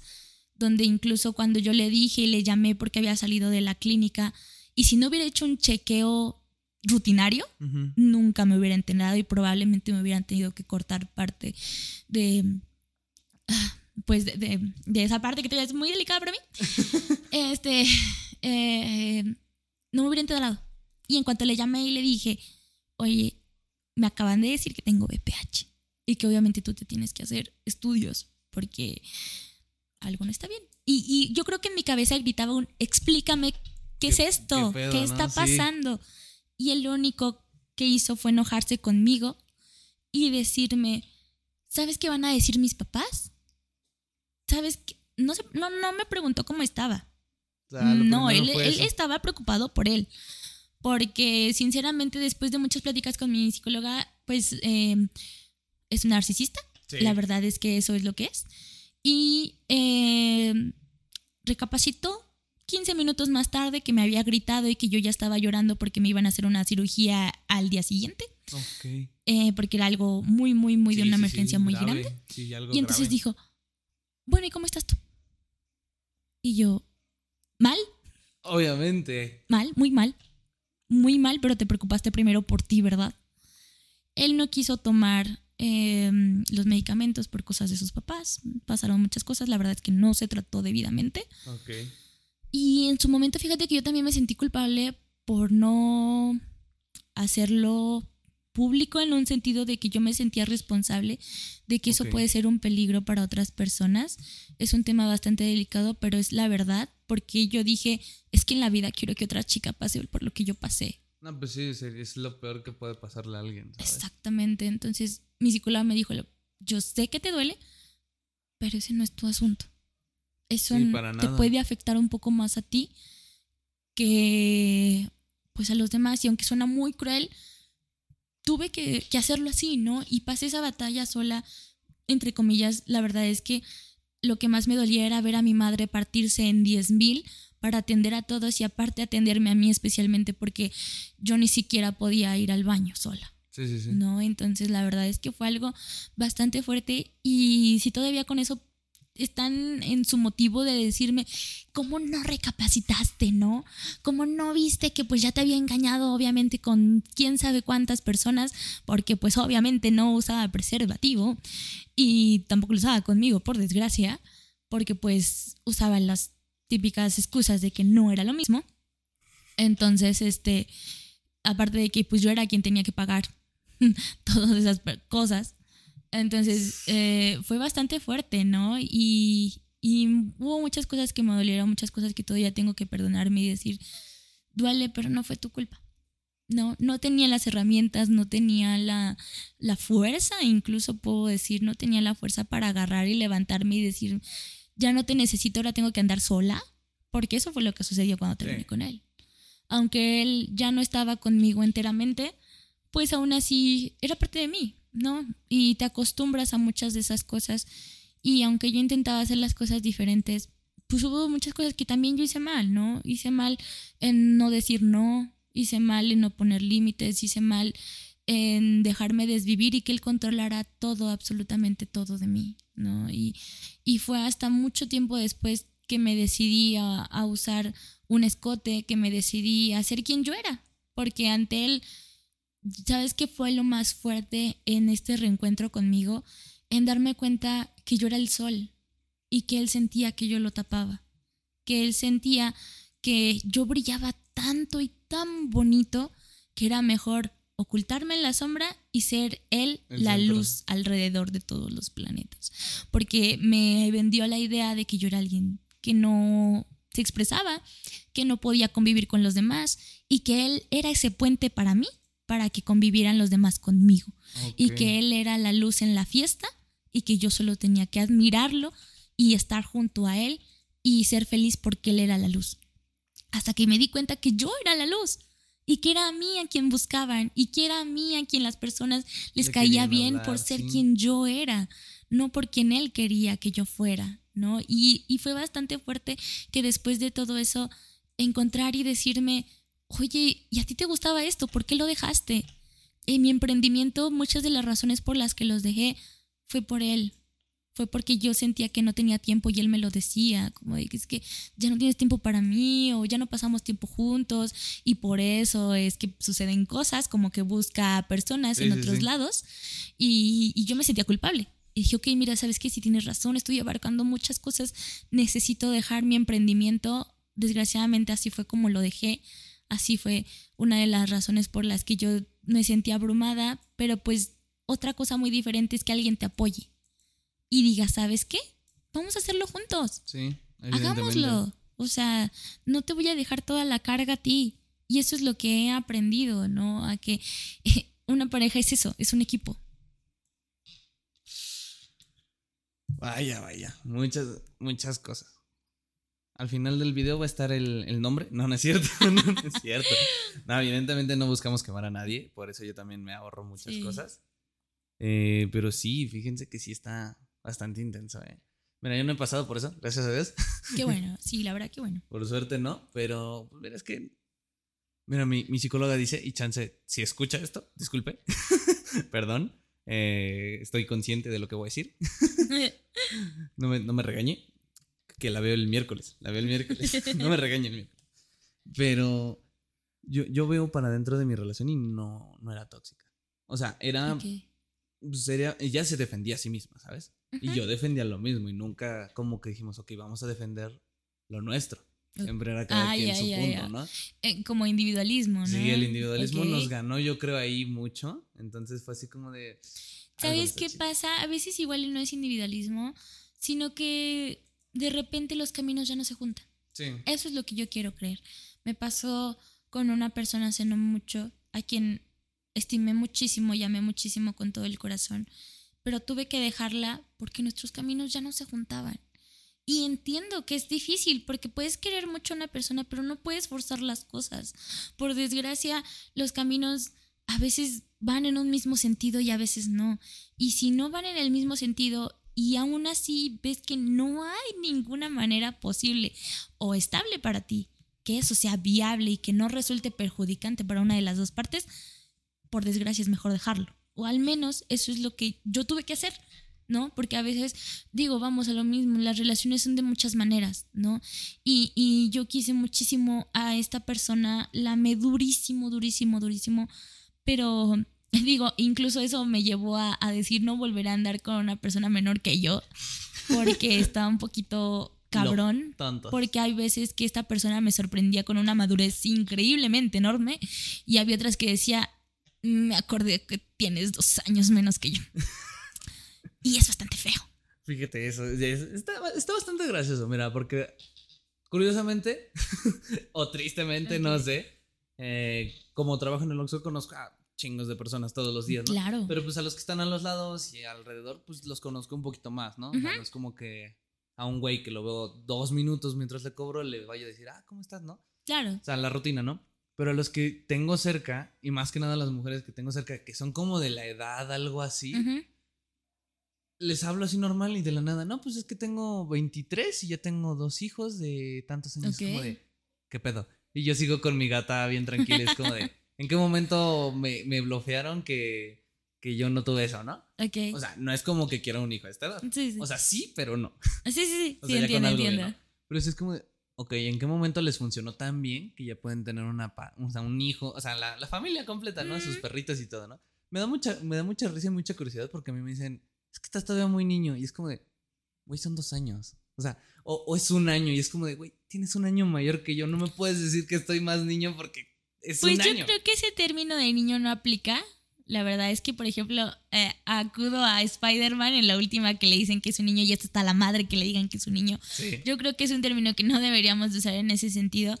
Y yo sí, yo quizás desde el momento en el que yo lo viví o en el aspecto desde el que yo lo viví, Sí. era como no, pues no está este niño, pero hay cosas que no estamos viviendo al mismo nivel. Sí, sí, sí. Y eso es bastante feo, porque por ejemplo él sigue la universidad y Ah, ok. yo ya estoy trabajando. Son cosas muy distintas. Sí, él ahorita sí. está haciendo servicio y muchas cosas que sinceramente yo iba a ser quien se iba a tener que partir en dos Para, para poder solventar sí. quizás necesidades de una de algo más, ¿no? O sea, de, de algo más fuerte en ese sentido. Y, y ahí fue cuando me di cuenta que estaba ahí porque se me hacía similar a lo que lo había vivido. Era yo quien se partía, era yo quien se doblaba. Esta parte que daba más otra vez y que no era algo Lo correcto, equitativo sí, ni equilibrado, ¿no? Y ah, entonces ahí es cuando hablamos del punto de que el amor no lo es todo. Y lo descubrí, lo descubrí de quizás de una manera muy fea, porque aunque tu corazón se desviva por alguien y late de una manera tan intensa que digas, güey, tenemos una conexión como ninguna otra persona había tenido, siento que mi corazón se junta con el suyo cada vez que lo veo, y aunque te dan esas ganas tremendas de querer estar con él cada segundo, yo me puse a pensar fríamente y dije, cuando se acabe esa emoción, ¿qué vas a hacer? ¿Qué vas a hacer? ¿Realmente vas a depender constantemente de que sientas eso? ¿Vas a depender que todo el tiempo tengas que tenerlo a la mano para poder sentir esa emoción y entonces desvivirte por alguien? Y entonces hacerlo nada más por el puro mero hecho de sentir esa adrenalina y esa emoción y esa dopamina en la cabeza? Y fue bastante fuerte tomar una elección así porque o escoges tu paz mental en un sentido muy grande o escoges solo vivir románticamente del amor. Sí, ¿eh? Y no se puede. En una relación real no es solo amor. Caben muchas cosas. Cabe que también tengan los mismos valores. Sí. Que, que también sus metas quizás no sean las mismas, pero vayan por un camino de una Similar. manera casi similar, exactamente. Que tengan esas cosas. Digamos, hay cosas absurdas que pueden ser diferentes, como que a ti no te guste la misma película que a mí, o que a mí me guste el rojo y a ti el rosa Sí, sí, sí. pero hay cosas que tienen que ser compatibles para que tengan esa compatibilidad como pareja y entonces puedan crecer juntos. Y entonces ahí es cuando te das cuenta que el amor no lo es todo, Sí, sí, sí. que no puedes vivir nada más de te amos, que hay que vivir de discusiones, que hay que vivir de cosas de diferencias y hay que platicarlas y hay que platicar cosas incómodas y hay que abrirse el alma y decir esto es lo que tengo y esto es lo que hay y vamos a crecer juntos si tú quieres, pero si no te arriesgas, Pues no. ni modo, lo siento, es todo lo que te puedo dar, ¿no? Y, y con esta persona me pasó eso, de que le tuve que decir, perdón, pero no puedo elegirte como tú quisieras, porque aparte algo complejo era esta parte que te decía, cuando te quedas con la noción de quién era. ¿no? Mm, Cuando sí, sí. vuelves a reconocer, aparte, un amigo me dijo recientemente esta palabra, volver a reconocer a alguien después de que no hablas por mucho tiempo, es bastante fuerte porque uno, al menos yo seguía pensando que era una persona, ¿no? En su momento en que la conocí y que seguía siendo esa persona porque para mí no había pasado el tiempo por la conexión que habíamos tenido. Sí, sí, sí. Pero resultó que ya los dos éramos personas muy distintas. A mí me pasaron muchas cosas, a él le pasaron muchas cosas. Y entonces nos idealizamos de una manera tan fuerte. Y era algo que platicaba también con ese amigo que me dijo, yo creo que el primer eh, también red flag cuando ves es cuando ya idealizas a alguien. Cuando ya la pones en un pedestal tan grande y tan alto que te da miedo tirarlo, pero no lo vas a tirar tú. Esa persona lo va a tirar porque no merece estar en un pedestal y no es porque no me lo merezca, es que es una persona Sí, y pues sí. comete errores y se equivoca. Y si tú la tienes idealizada de una manera tan gigante como alguien perfecto y un ser de luz, un ángel totalmente inmaculado, Sí, se va a caer. Solito, sí. Porque pues No, va a cometer no un error, no es todo lo que tú lo que tú imaginas, ¿no? Y ahora viene la otra parte, el peso que le das a esa persona y ese poder de darle que sea un pedestal. Y la otra persona quizás no lo quería. Probablemente jamás te pidió ser ese pedestal, probablemente jamás te pidió que le armaras una estatua en su honor. Sí. ¿por qué no? ¿No? Y, y eso fue bastante complejo para mí porque yo sentía que yo era ese pedestal. Y yo decía, es que no puedo serlo. No soy una mujer perfecta. Sí, pues sí, ¿no? La cago. Y, Como y- todos. Sí, Sí. como todos, pero para esa persona yo era su todo. Y eso fue lo que a mí me mató y dije, yo no puedo ser tú todo, lo siento, no puedo. Pues mira, vamos a cambiar un poquito y ya. Ya hablamos un poquito triste. Yo, yo, bueno, yo no. Yo no. yo, yo esa puerta todavía no la quiero abrir. Está muy bien, está muy bien. ¿Qué otras preguntas nos lanzaron? Es que no es por nada, pero pues es que, no sé, no es que no esté listo, sé que lo tengo que hablar, pero, Pero en tu tiempo, me da como tú algo- quieras. Me da algo ahí. No tienes por qué estar presionado. No, no. Pero me da algo ahí de que todavía le lloro, honestamente todavía. Está bien. Porque, o sea, te digo, tiene seis meses que yo empecé mi proceso de mejora personal. Sí. Un año y dos meses, creo, de relación. Y pues la neta sí me dolió. Y aún me duele. Fíjate Y que. es válido. Fíjate que todavía a estas fechas de, de ya, ya avancé y todo eso, todavía tengo esa regresión leve de tss, extraño. ¿no? Y hace poquito yo igual la agarré y le dije a una de mis amigas, ah, pues a la chica que nos, ahora sí que causó todo el detalle. Ok. Y dije, güey, ¿sabes qué? Pues es que la extraño. Y dije, volví a extrañarla. Y, y sabes qué también, que no hemos normalizado también esa parte. Que es totalmente normal extrañar a alguien. Sí, y yo lo que me dicen mis amigos, ¿todavía volverías con él? Y les dije, no. O sea, la extraño, la quiero un chingo y todo, pero pues no. Ya no la quiero aquí. Esa es la diferencia, ¿sabes? Sí. Yo apenas eso lo entendí mucho tiempo después de que eso era lo que me daba miedo cuando ya estuviera con mi novio, porque íbamos a pasar por muchos lugares y por muchas cosas que evidentemente me iban a recordar a mi ex. Sí, pues sí. Y eso me daba mucho miedo, pero entendí justamente esto de, está bien, está bien tranquila, es totalmente normal, no Sí, ha pues sí. pasado mucho tiempo, fueron muchos años de relación, es algo totalmente comprensible que antes estabas con una persona y de repente se va y es una pérdida. Sí, pues. Y yo creo que a veces también eso es de lo que debemos hablar, de que es un duelo. Al final del día, la persona no se murió, pero para ti La es un perdiste. extraño más. Sí, se fue. Y se convierte en un extraño con todos tus secretos. Eso es verdad. Pero ya no está aquí. Y como tú dices, la extraño. Y, y sí, la quiero un montón. Y, y pensaré en ella y le desearé lo mejor. Pero, Pero ya no ahí. quiero que esté aquí cerca. Ya me hace daño, ya no me aporta de la manera que yo quisiera para mi crecimiento. Y yo creo que a veces eso es como lo que hay que separar. Y, y, y a veces yo digo, pues está bien, ¿sabes? Está bien apachurrarte, está bien que te duela, que te deprimas tantito y que digas, güey, pues es que sí la quise. Es que pues obviamente, imagínate, yo lo que les decía a mis amigas, yo creo que me preocuparía si no lo sintiera, Sí. porque entonces no me hubiera importado. Sí. Entonces me hubiera valido madre si ya hubiera andado con otra persona.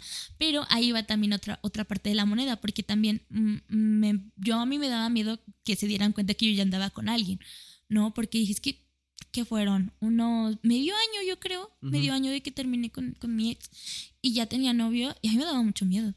La verdad, la porque todavía en el. Sí, fíjate. todavía en el entonces era así como de qué iban a decir de mí.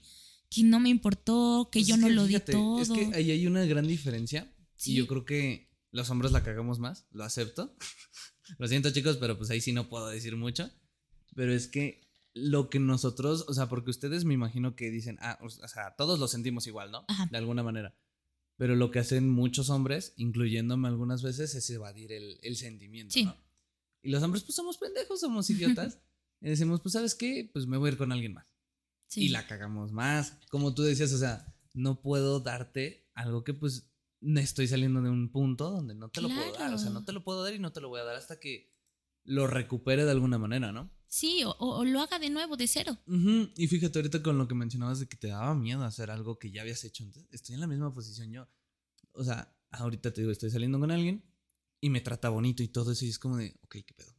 Sí, te friqueas. Sí, y es como de, se siente tan raro porque dices, ok, esto ya lo viví, va a volver a pasar. Ahora sí, el Sí. meme va a volver a pasar, lo sé que va a volver a pasar. Y no. Y varias veces, y si no se lo he dicho, pero es como de, ¿en qué momento me vas a dejar?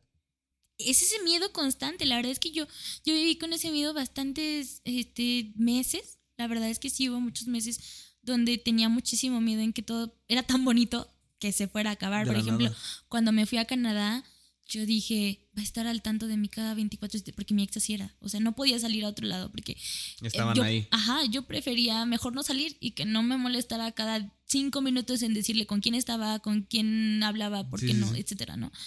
Y cuando pasó lo de Canadá, yo dije, híjole, va a ser complicado porque va a estar ahí, me va a estar diciendo, ¿no? Nada, para nada, era así como, ve y gózalo, diviértete, yo confío en ti. Y yo, ¿cómo me estás dando esta libertad? no Como lo niño chiquito, ¿no? Sí. No, fíjate que sí, o sea, te digo, no, no quiero hablar- ab- abrir mucho esa puerta Está porque igual es algo que todavía duele. Pero, o sea, insisto, tocando la pregunta de, de mi amigo, que igual no voy a decir su nombre, que... Sí. Ah, no, no, no, no, no, no lo voy a Está decir. bien, no, no, lo no, voy a decir, vamos no a lo evidenciar a nadie. Porque igual le gusta una de mi salón y no quiero, no quiero ventilar Ok, nada ahí. ok. Pero con su pregunta de por qué las mujeres se aburren de un, de un vato que las quiere, mira, yo, yo no me voy a ayudar. O sea, voy a ayudarlas más a ustedes. Porque, fíjate, yo siempre he tenido esa conciencia porque mi- mis amigos son más amigas que hombres. Siempre. A mí al revés. Ujú. Entonces es como de, ok, conozco su punto de vista y Correcto. puedo entenderlo un poquito más. Sí. Y fíjate, yo, yo me doy cuenta mucho ahí que no es como que se aburran, sino que, eh, ¿cómo decirlo? Igual, no las motivan a algo más y de cierta manera eh, dicen, pues es que este güey pues, me tiene aquí en su casita y me lleva a tal lado y tal lado y tal lado, pero no, no busca algo más, exacto. Lo que ellos buscan, pues es, Es crecer, es crecer. Y fíjate que yo lo viví mucho con esta persona porque sí me motivaba a crecer. Igual como tú dices, yo me, yo me aislaba mucho en mi cuarto. O sea, yo no salía de mi cuarto, era de, de la escuela acá y ya. Ok, sí. Punto. Y ella lo que intentó muchísimo y al final lo logró, y le doy muchas gracias por eso, me sacó de mi burbuja, me sacó de mi área de confort y ahora no puedo estar yo en mi cuarto. O sea, Necesitas es como de, necesito salir. Y es que de eso se trata de una pareja buena.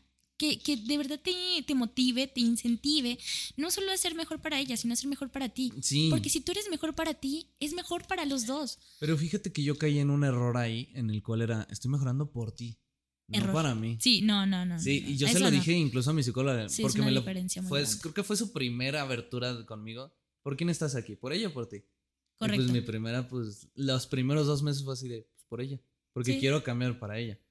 Y luego ya como al tercer, cuarto mes, dije, no, pues es que estoy aquí por mí, Ujú. porque ya, ya quiero, ya Al noté que es necesitaba ayuda. Sí, claro. Entonces yo dije, ¿sabes qué? Y yo me acuerdo que fue en un ataque de ansiedad, estaba en el trabajo y le dije a mi líder, Ok. "Oye, ¿sabes qué? Ocupo salirme tantito porque no puedo. Y le mandé un mensaje y le dije, yo no te puedo prometer mucho, nada más que voy a mejorar y voy a ser mejor. Si tú te quieres esperar, perfecto. Vas a tener a una persona increíble a tu Sí. lado. Y se fue. Tristemente se fue, Ok. pero pues dije, mira, si no tiene Está que bien. estar ya, pues no va a estar. y Sí, con lo que quizás, tú dices de la conexión, fíjate que yo, yo me acuerdo que se la canté así. Ok. Estábamos en un parquecito que está aquí al lado. Ajá. Ah, pues por la escuela está, Ah, ajá. cruzando, ¿no? Y le dije, es que el problema es que yo sé que si yo me pongo las pilas chido, te puedo recuperar cuando yo quiera. Y me, y me lo contestó así, me dijo, mi novio sabe eso y por eso te odia. Y le dije, yo puedo hacerlo y el detalle está aquí, que yo ya no quiero recuperarte. Le Dije, ya me cansé de recuperarte. Sí. Porque si bien me enseñó muchas cosas buenas, sí. porque igual yo era como tú de no, no tomo camiones, no nada. Sí, y sí, sí. ella una vez me la cantó y me dijo, si no vienes tú a mi casa, yo no voy a ir a verte, porque ella era Ok. siempre la que venía. Y dije, pues, ¿sabes Debí de qué? haberlo hecho. Sí, y fue así como de, ok, ¿sabes qué? Pues tienes razón. O sea, ya, hasta yo dije, ok, sí, ya me estoy pasando de lanza de, Ok. oye, ¿cuándo vienes? Entonces dije, pues voy a ir. Y igual, como lo mencionaste, yo igual conviví un poquito con su familia, muy poquito, o sea, como dos o tres veces, pero con la que más convivíamos, entre comillas, era su abuelita. Ok. ¿Cómo la extraño esa señora? No, no, no. Me, me adoraba esa señora. O sea, ojalá esté bien, espero que esté muy bien. Porque siempre de que iba, no vas a comer y, y no te quedas a comer. Y ahora sí como, no, es que me tengo que ir. Y se enojaba si no comía ahí. Ah, Y hubo una vez que sí me quedé a comer y me hizo unos tacos de, de bistec. Que Dios, estaban deliciosos. No, no, no, no. ajá. Todavía lloro esos tacos. Pero sí, era algo así. Y yo me di cuenta ya mucho tiempo después. Dije, ok, sí me equivoqué en muchos aspectos. Tal vez no en procurarla, porque pues al final de cuentas ella es muy independiente y yo también un poco más actualmente. Y, y yo entiendo tu, tu miedo de que el que dirán, ¿no? De Sí. ya terminamos y ya, a la Sí. semana, los dos meses, el tiempo que sea, ¿no? Y yo dije, ok, no, no está mal, porque yo me dije a mí mismo, no voy a tener pareja en los próximos ocho o nueve meses, ¿no? Ok. Porque así es mi, mi funcionamiento es muy raro. O sea, termino una relación y pues yo disfruto el luto, ¿no? Como de, ok, me, me Ok, pongo triste sí. y lo analizo y todo Sí, eso, ¿no? y está bien. Y entonces dije, ok, yo voy a hacer mi proceso, voy a hacer correctamente las cosas y pues cuando llegue alguien, pues va a llegar. Como tú lo necesitas, ¿no? Sí. Ujú. Y dije, porque yo me, me choqué yo mismo porque dije, ok, siempre doy el mismo consejo, ¿por qué no lo estoy siguiendo yo? Porque yo siempre les digo a mis amigos, es que deja de buscar el amor, porque si lo buscas te va a huir. Y, ¿sabes cuál es el problema? Buscarlo afuera, Sí, también. cuando está adentro. Sí, sí, sí. Todo Cuando lo adentro. encuentras adentro, llegan solitas las cosas. Todo, y si fue así todo como, está ok, adentro. lo voy a dejar de buscar, voy a dejar de buscar completamente todo. Y, y me empezó a llegar. O sea, no como una relación, pero sí como nuevas amistades. Y, y es algo muy personas. cierto que yo encontré en una canción que dice, desde que te fuiste tengo más amigos. Y me di Sí. cuenta muy cañón de eso, porque se va ella, empiezo a hablar con otras personas, llegan más Fuerte. personas, empiezan a llegar por todos lados de personas nuevas y es como de, wow, por, por Las estar con sombras esta del mundo que cerré". te habías perdido, ¿no crees? Sí. Yo sí, sí, totalmente te entiendo. Sí, fíjate que sí. Y, y mira, ahorita que estamos tocando también estas, estas ondas de conocer personas nuevas y todo eso, tú, tú yo quiero preguntarte, porque aparte la pregunta que, que me llegó está un poquito medio lela, pero sí va, Ok, ok. pero sí va un poquito de la mano. Sí. Me imagino que tú saliste de viajes, ¿no? En la escuela y todo eso, ¿no? Ah, no. ¿No? No, porque Ah, ok. me lo prohibía. La verdad es que era muy, muy complicado. No salía porque, pues, si no salía con él, No te dejaban. no salía. Ok. No salía porque era como que yo no conozco las personas con las que vas. Y si no las conozco, y si es un hombre, y si te coquetea. Y, o sea, él eran unos celos tóxicos de que si yo hablaba con un hombre, así como estoy hablando contigo, Se era señal de que me iba a mandar a la fregada en muy poco tiempo. Entonces yo prefería aislarme y no, en la universidad no le hablaba a nadie. Era así como que no puedo hablar si eres hombre porque me van a matar aquí, o sea, y aunque él no estaba en mi universidad. Pero él pues ya tenías el incluso miedo. me llegaba a decir que tenía un compañero por ahí que conocía y, y a mí me daba miedo. Que, que me vieran y que me viera hablando. Y sí me llegó una vez a decir, oye, ¿con quién estabas hablando el, el chavo con el que saliste? Y no sé qué. Me caía de sorpresa en mi escuela a, según ir por mí, para ver con quién salía y entonces ya después se acercaba. Ok.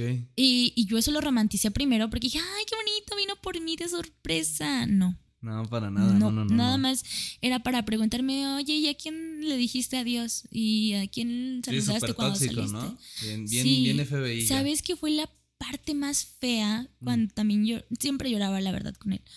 Eh, yo me gustaba muchísimo el hawaiano, gracias a Lilo y Stitch. Mi sueño en Ah, mi vida ok. era bailar hawaiano.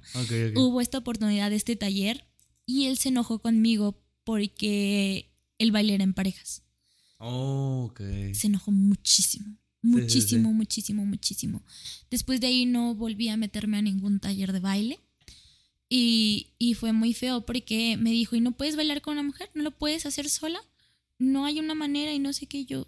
No. Pues no, Es que- o sea, Y yo me sentía culpable, ¿sabes? Yo en ese momento era así como de que, perdón, tengo que bailar con un hombre y no eres tú, perdón. Y le pedía perdón por todo, literalmente por todo. fíjate que Entonces, pues igual. no, ¿eh? lo- los viajes ni por aquí. No, nada. Fíjate que yo era igual en ese aspecto, no de pedir perdón, pero yo, no, aquí sí, yo creo que hasta tú me vas a regañar. Porque yo pedía perdón por ponerme triste. Ah, Yo también. Yo o también. sea, llegó un punto en el que ya... Y aquí sí me dolió. Honestamente, esa parte sí fue como que un ouch completamente directo al- así, a mi cabeza, todo. Porque Ajá. me dijo, es que ya no, no me gusta que estés triste. Me molesta que estés triste. Y fue así como de, wow. ¿Cómo, Sí. cómo que te molesta que esté triste? Y desde ahí como que se me que quedó el tus hecho emociones de... me Sí, molestan. desde ahí se me quedó el hecho de, ok, no puedo estar triste estando con ella. Nunca. Eso también fue lo que yo me grabé en mi cabeza. De que no contigo tengo que ser la felicidad Sí. andante. Sí, sí, sí. Porque no me permito ni enojarme, no me permito estar que triste, estar no me permito tener miedo. ¿Sabes? Una de las cosas que también arriesgué en mi integridad, en su afán de que disfrutara las cosas como él quería. A él le gustaban mucho las alturas. A mí me aterraban. Ay, O sea, a mí no me gustan. Y él fue de que, pero es que no sé qué, me obligó tanto, me servía una de estas, este, de las que cruzas de, Ah, una tirolesa. ah, una tirolesa, chiquita, la verdad es que estaba muy chiquita. De verdad, bajé blanca, bajé blanca, Sí, sí, sí. pero para mí, eh, y todos me decían, no, es que este lo hiciste por él y tuviste mucho valor y no sé qué y no sé cuánto. Yo sentía que iba a desmayar. Sí, sí, sí. En buen plan, yo sé que suena muy exagerado, pero para quienes no nos gustan las alturas, Sí, para nada. esto no. fue lo peor del mundo, lo peor, lo peor, lo peor, y me obligué por él. Sí, sí. Y fui a Six Flags por él, y era algo que estaba mal. Fíjate que yo tuve esos. De hecho, teníamos el plan. O sea, todavía antes de que terminara todo mal, mal, mal, mal, tuvimos un plan de. Pues vámonos a. A- no me acuerdo dónde era. Creo que era Ciudad de México. Y nos íbamos a ir a un acuario. Al acuario. ¿Al de Imbursa? Al Imbursa, Ok. exacto. Le dije, vengamos nosotros solos y disfrutamos el día completo. Porque íbamos como por parte de la escuela y era como de. Ajá. Rápido, chicos, este, muévanse, no se me queden tanto tiempo. Y Ajá. todo iría así como de, no me dejas disfrutar, güey. Claro. Entonces le dije, vengamos, ¿no? Y todavía estaba en, en planes eso, ¿no? Hasta que ya dijimos, ¿sabes qué? Ella fue, ella fue la que dijo, ¿no? ¿Sabes qué? Pues ya, hasta aquí, ¿no? Porque fue esto. Eh, yo antes tenía una batería social muy grande. Yo era así como de, sí, hagamos esto y vámonos a tal y vámonos a tal. Pero me llegó un punto en el que dije, ¿sabes qué? Ya no. Ya estoy cansado, ya prefiero irme a dormir y recuperarme claro, yo, ¿no? Claro, claro. Entonces fue un día de Halloween que hicieron ahí un evento en la escuela y me dije y me dijo, "Pues vamos a quedarnos un rato." Y le dije, "Va, sin problemas, ¿no?" Vendían este que sus micheladas y esas cosas, Ajá, ¿no? ajá. Y dije, "Va, nos tomamos una, chalala y todo eso, ¿no?" Llegó un punto en el que le dije, "¿Sabes qué? Es que ya no me siento bien, ya no me siento cómodo aquí, ya se me acabó mi energía social." Le dije, Sí. "Ya me voy." Me dijo, "No, pues vámonos." Le dije, "No, pues ¿por qué te vas? Sí, tú te la estás pasando bien, ¿no?" O sea, le dije, pues yo no tengo problemas de que te la pases bien, o sea, no tengo ningún problema. Me dijo, no, pues vámonos. Llegó un punto en el que me, mi impulso, mi, mi- diría mi, mi amigo, su, tu impulso cavernícola, Ah, Algo sí, así sí, sí, sí. me hizo enojarme y le dije, no, pues es que tú quédate, o sea, tú te la estás pasando bien. Entonces nos, pensamos- nos empezamos medio a pelear y en una de esas, te lo juro, me arrepiento como no tienes una maldita idea. Dije, pues sabes qué, si vamos a seguir así, pues ya dejémosla aquí, ¿no? Pues vamos a terminar. Yo, yo decía eso mucho, mucho, mucho, mucho, mucho. Y sabes que es bastante fuerte que entonces ninguno de los dos nos tomamos en serio la relación. Ujú. Porque en cualquier arranque de cualquier cosa decíamos, ya aquí, ya déjalo, ya aquí, ya, Es que ya, fíjate, ya". yo jamás había sido así con ella. O sea, llegó un punto en el que ella me lo dijo, es que tienes tanta ira acumulada adentro, tantas cosas adentro, que la estás de alguna manera sacando conmigo. Porque hubo una vez que estábamos, le marqué y me hizo enojar mi amiga. Y le grité a ella y se puso a llorar. pues O sea, se sí. puso a llorar. Si no tenías como ese autocontrol de tus Sí, no, no. Ahorita ya lo tengo súper controladísimo todo eso. Ahorita apenas alguien me hizo explotar. Y creo que sí me pasó un poquito porque le, le- le llegué a decir, es que a ti nadie te quiere en el salón. Ok, O sea, es una realidad ok. porque nadie la soporta y algo así. Pero yo me quedé así de, es que no tienes derecho a tú a decirle eso. O sea, tú no tienes derecho a abrirle esos ojos, Es lo ¿no? que te iba a decir. Pero sí fue así como de, Pero es una vista muy diferente. mm, cambia mucho, mucho, mucho, mucho a que solo explotes. Sí, y es que te lo juro, yo intenté controlarme muchísimo. Mis amigos me, me decían, ya vamos a meter, ya vamos a meter. Era así como, de, no, no, aquí hasta que se acabe y el que termine más lastimado, pues ya. Entonces fue así como de, ya cuando le dije eso, fue así como de, ok, me quedé así de, ¿qué acabo de hacer? Porque no fue como en privado. Estábamos, haz de cuenta que es un pasillito de bastidores, son dos salones. ok. Y en medio está el de foto. Estábamos en el pasillo y estábamos haciendo justo lo de la actividad de, de lo de los muñecos, ¿no? Ok. Llega ella, le empieza a gritar a mi amigo y yo así como de, ok, vamos afuera. Y empieza a tocar. Lo que me hizo explotar fue que tocó cosas personales mías. Ah, Y y, fue y cuando ahí dije, sí ok. tampoco tenía por qué. Sí, Estamos o sea, de acuerdo. dije, si Sí. vamos a meternos con cosas personales, va. Sí, pero pues no hay que rebajarse. ¿no? No, sí, o sea, sí fue un explote muy, muy maduro de mi parte y todos me dijeron, oye, güey, estaba súper controlado y de la nada, pum, explotaste y le dije, es que ya no pude. Y hubo un momento, Sí. o sea, yo estoy súper en contra de, que, de la violencia contra la mujer y todo eso, pero un momento en el que dije, sabes que ya me tienes hasta la madre, te voy a matar, te voy a ma- Es, y es que no es trancazo". tanto de eso, ¿sabes? O sea, a veces es como de que hay que ser conscientes. Sí, y es Eso. que lo peor de todo es que lo que me enojó es que ella se estaba riendo. O sea, era un tema serio que yo me lo estaba tomando como lo que era, ¿no? Ujú. un, un tema serio de un trabajo que era en equipo de seis personas. Ok. Entonces dije, ¿cómo te estás riendo? Y fue cuando me dio un coraje inmenso y aparte Sí. tocó esto. Fue así como de, ok, ¿sabes qué? Ya. Dije, ¿sabes por qué nadie te quiere? Porque nadie te soporta en este pinche salón. Y todos, o sea, no éramos nada más nosotros Sí. los de adentro, era aparte afuera, los de comedor, los de acá O adentro. sea, así de fuerte bueno. Sí, o sea, y fue así como de, ya, o sea, exploté. Y mi amigo me agarró porque neta me vio unas ganas de darle un trancazo. Porque, o sea, sí, hasta yo me dije, ¿qué acabo de hacer? O sea, me dejé llevar tanto porque sí, Sí. tocó un tema con esta chica. O sea, agarró un punto con lo de mi ex. Pero pues es que era lo que buscaba. Sí, obviamente, me lo explicó después mi psicóloga, el mismo día creo que tuve Sí, cita y me dijo, no, pues es que tú la cagaste porque explotaste Sí. de, ok, sí lo entiendo. Pero es mediar las emociones. Sí, y fue, pero es que me dijo, me, me lo repitió, me dijo, me sorprende de ti que ya tienes un control mayor. Sí, Y sí fue así como de, no. es que son ese tipo de cosas que pues seguimos aprendiendo. Sí. ¿no? Sobre todo si por mucho tiempo te las aguantaste. Pero lo bueno es ser conscientes ya de ello, porque pues antes ni siquiera yo creo que lo era. Sí, no, pues sí. Eh, Pero olvidé, eh, no sé, pues llegamos a este punto, pero habías dicho que habían preguntado algo Ah, sí, sí, sí. que ya no guaché. No me Ah, acuerdo sí, que sí. a hablar y ya A no ver, guaché de iba primera, la pregunta. la primera dice, ¿qué es lo primero que te fijas en, o sea, en las personas, ¿no? Para una relación. Ok. Ok, pues creo que hay fiesta. Qué bueno que no se escucha de, de acá. Sí, pero, porque se bueno. escuchó bastante fuerte. Ok, a ver, esa es la primera. Vamos así como a tenerlas para ir como, Sí, sí, sí, como de- desglosándolas. ¿no? Eh, pues yo creo que, no sé, pero como que pensar en eso en cuanto vas a estar con alguien, yo creo que descubres, descubres en el momento en que te enamoras. Ok, Al menos así yo lo viví. ok. Porque no siento que vaya por la vida como diciendo, ah, tú tienes esto, esto, esto, esto, esto, sí, sí. ¿no? Checklist. Ok. y fíjate que era algo que apenas eh, me contaba mi novio, me decía en una este, platicadilla que tuvimos ahí, como de que yo, por ejemplo, soy muy fan del cine.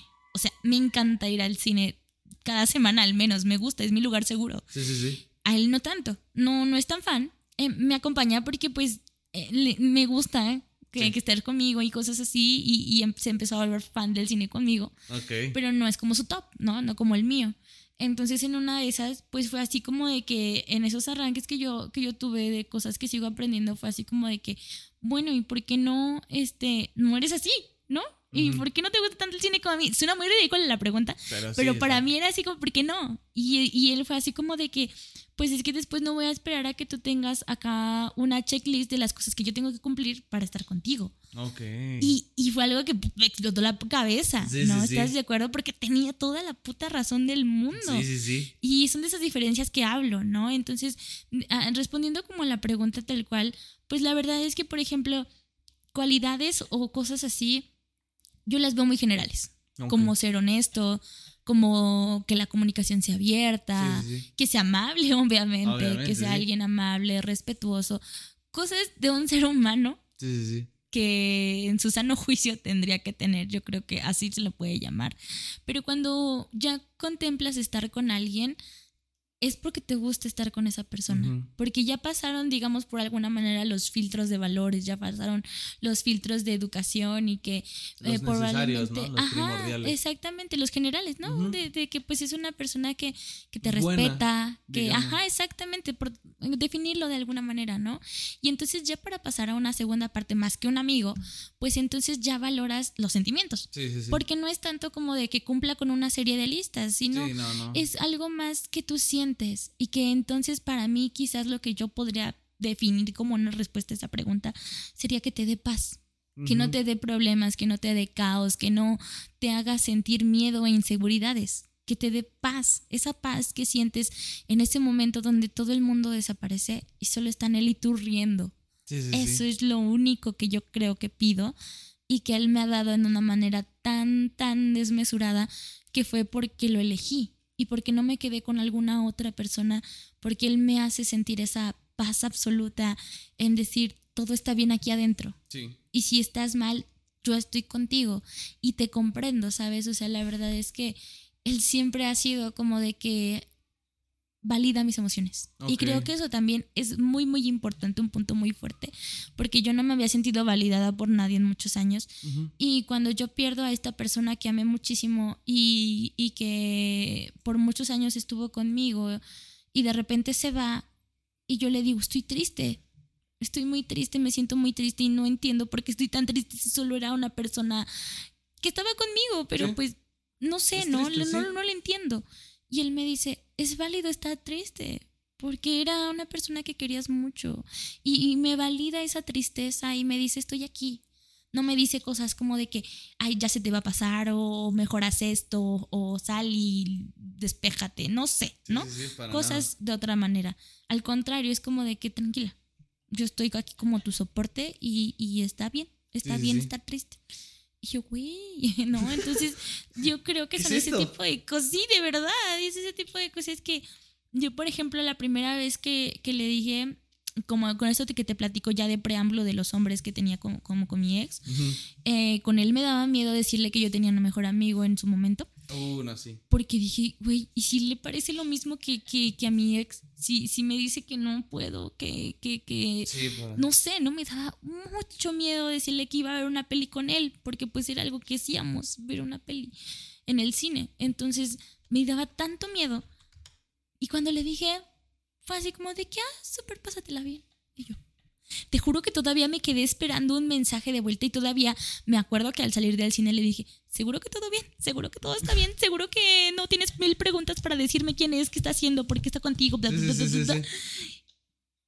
Seguro, todo está bien. y yo, ok.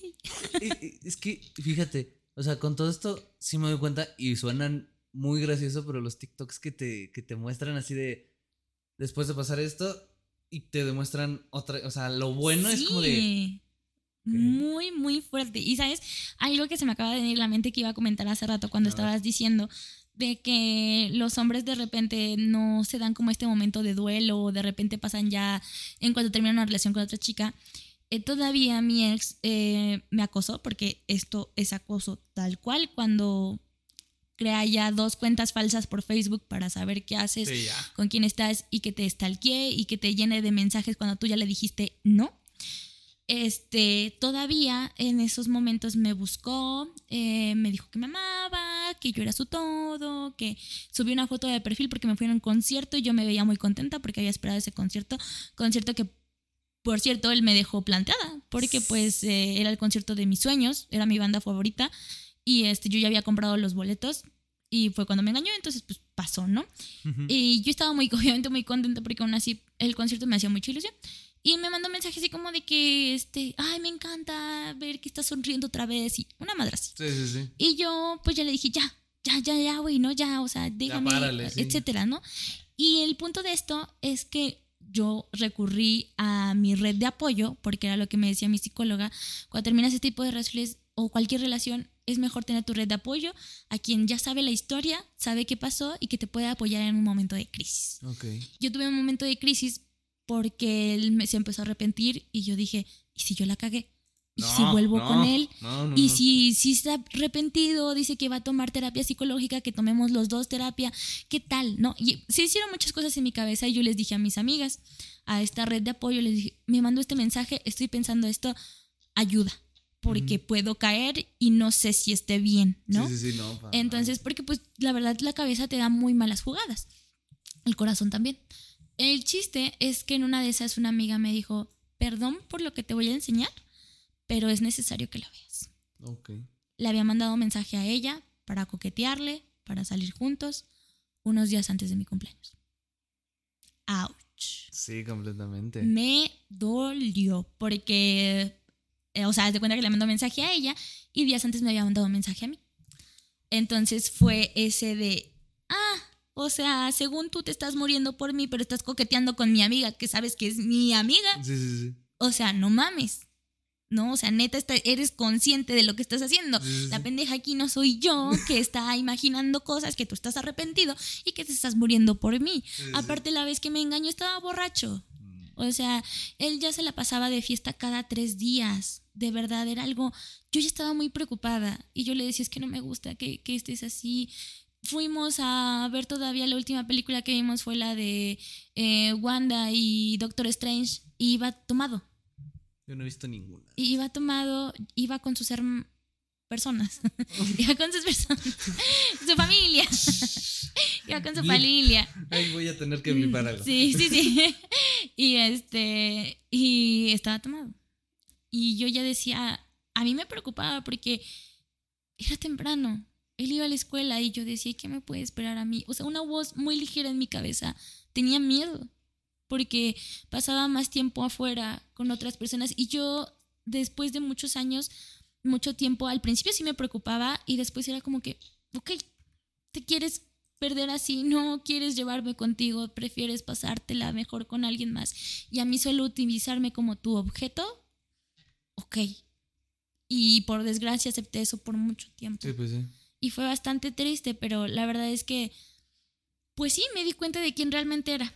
¿no? Y que aún aunque juraba y perjuraba que me amaba y muchas cosas más, seguía siendo la misma persona de siempre, ¿no? Y que me iba a volver a hacer lo mismo si yo regresaba.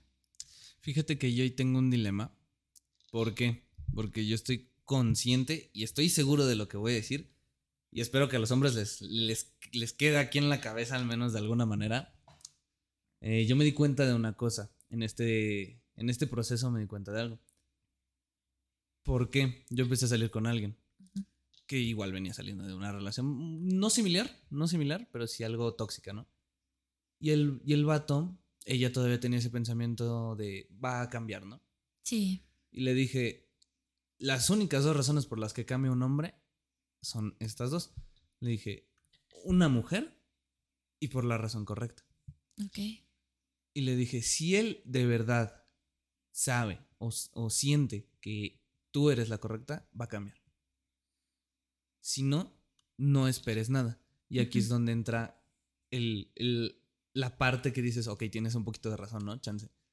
Porque le, le dije, si tú lo vas a esperar, es porque sabes que puede cambiar de verdad. O sea, le dije, si tú y él, si los dos saben que son el uno para el otro, se van a esperar. Van a hacer lo posible o hasta lo imposible para que todo salga bien. Y se lo dije porque me pasó algo así. O sea, con esta chica yo le dije, si tú me esperas, vas a tener a la mejor persona a tu lado. Si no, pues adelante. O sea, yo no tengo ningún problema. Voy a ser mejor para mí y para la que venga, ¿no? Y yo lo que le dije, si él de verdad se pone pilas, no lo dejes ir. O sea, si él realmente cambia y te demuestra un cambio verdadero, es ahí.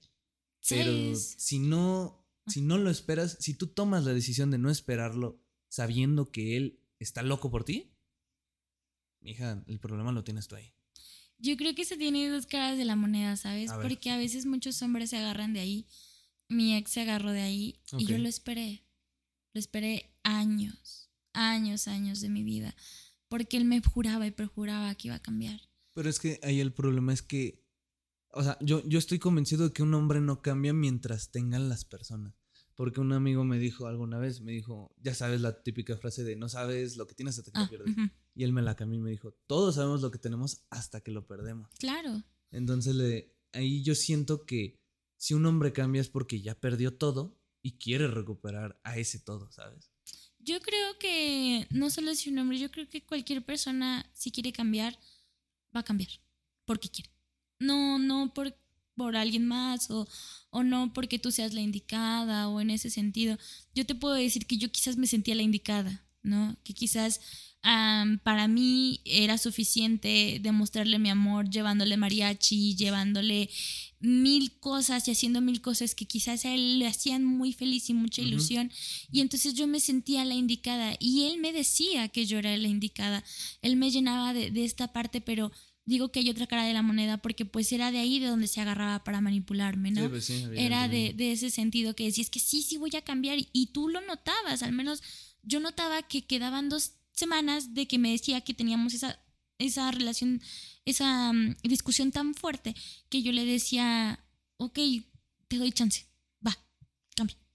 Y entonces intentaba y hacía y malabares y esto, y yo volví a caer Y otra vez me volví a dejar en stand-by meses, ¿no? Y otra vez hasta que le volví a decir, oye, otra vez no sé qué. Ah, sí, sí, sí, sí, no, ya voy a cambiar otra vez. Entonces, a veces eso es lo complejo, ¿no? Sí. Quizás no es tanto esperar o no esperar a la persona, creo que es más, y también mm, rifarte o no rifarte en esperarla, creo que es más bien de que es complejo. Sí. Porque aun cuando tú sientas que estás viendo el cambio, eso puede ser como un peligro, ¿no? Al menos yo lo veo desde el sentido en que yo lo viví. Y, y es esa complejidad en, los cambios de las personas. A veces cambian y si no es el momento de que cambien y tú te vas a quedar esperando toda una vida a que lo hagan bien, quizás, quizás tú ya te cansaste, ¿no? Quizás ya te cansaste de dar miles de oportunidades, no segundas, porque a veces cuando una mujer, al menos donde yo lo veo, cuando ama con todo el corazón, espera, espera, espera, espera, espera, hasta que la hartas, hasta que la cansas y hasta que después de tantas promesas se dan cuenta que no eran más que castillos en el aire, que no eran más que promesas falsas que nunca iban a llegar y que tú te ibas a quedar sentada y pues apartando un lugar que probablemente alguien iba a llenar en unos dos, tres meses. Porque eso fue lo que a mí me pasó. Después de unos meses eh, de que yo ya, eh, pues sí, viví mi duelo yo diferente porque a mí me dijo mi psicóloga, tú lo viviste dentro de la relación, por desgracia. Tú ya habías empezado tu duelo desde antes y fue así como te diste fuerza cuando llegó la realidad, a literalmente ponerte un putazo, porque eso fue lo que, lo que yo sentí, un putazo en, en la cara, y decirte, ya va. Y esa fue mi etapa final del duelo. ¿no? Fue el, la aceptación, ¿no? La aceptación de la realidad en la que estaba viviendo. Y fue así que pues pude salir con otra persona, digamos, de una manera más rápida, si queremos decirlo de alguna manera, porque para mí esos meses fueron años, pero pues es justamente esta parte que también entiende ahora mi pareja actual, de que pues también fue tiempo, ¿no? Y era lo que te decía, el interés. Sí. Y decir, ok, también yo estoy dispuesta a que si tú estás diciendo y yo estoy viendo realmente que te estás poniendo tu empeño, también te voy a apoyar, ¿no? Pero hasta qué nivel nosotros ponemos límites de qué es sano para nosotros y qué es sano seguir como pareja. o cuando realmente ya no es viable. Perfectamente. Pues en otras noticias ya se reparó la computadora, parece ser. ya, bueno, siguen saliendo ventanas, pero ya no es tanta. Bueno, pasando a la otra pregunta, que esta sí la voy a cambiar un poquito porque está un poquito mal planteada, creo yo. Ah, sí, vamos a hacer antes una pausa, una pausa técnica y ahorita regresamos, ¿vale, chicos? No nos tardamos nada. Bueno, chicos, ya regresamos ya después de una pausa técnica para aliviarnos un poquito también nosotros de la carga. Bueno, continuamos. Bueno, te decía, voy, a, voy a leerte la otra pregunta. La voy a modificar un poquito porque creo que se puede aplicar a ambos lados, tanto hombres como mujeres. Eh, dice, ¿por qué los, o sea, las personas se sienten inseguras en una relación? O sea, la pregunta original era, ¿por qué se sienten inseguras y por qué lo cubren con el maquillaje? Pero siento que es un poquito... Como muy directo, ¿no? Muy directo. o sea, maquillaje, no, entiendo, ¿como maquillaje literal maquillaje o...? Sí, o sea, maquillaje. Ah, ya, ya. ¿Por qué ah. cubren sus imperfecciones, no imperfecciones, sino sus mm. inseguridades con maquillaje? Pero siento que sería un poquito más abierto. Sí, para generalizarla, ¿no? no, no enfocarnos solo en el maquillaje. Sí, sí, sí. Eh, ¿Por qué? Porque hay de dos.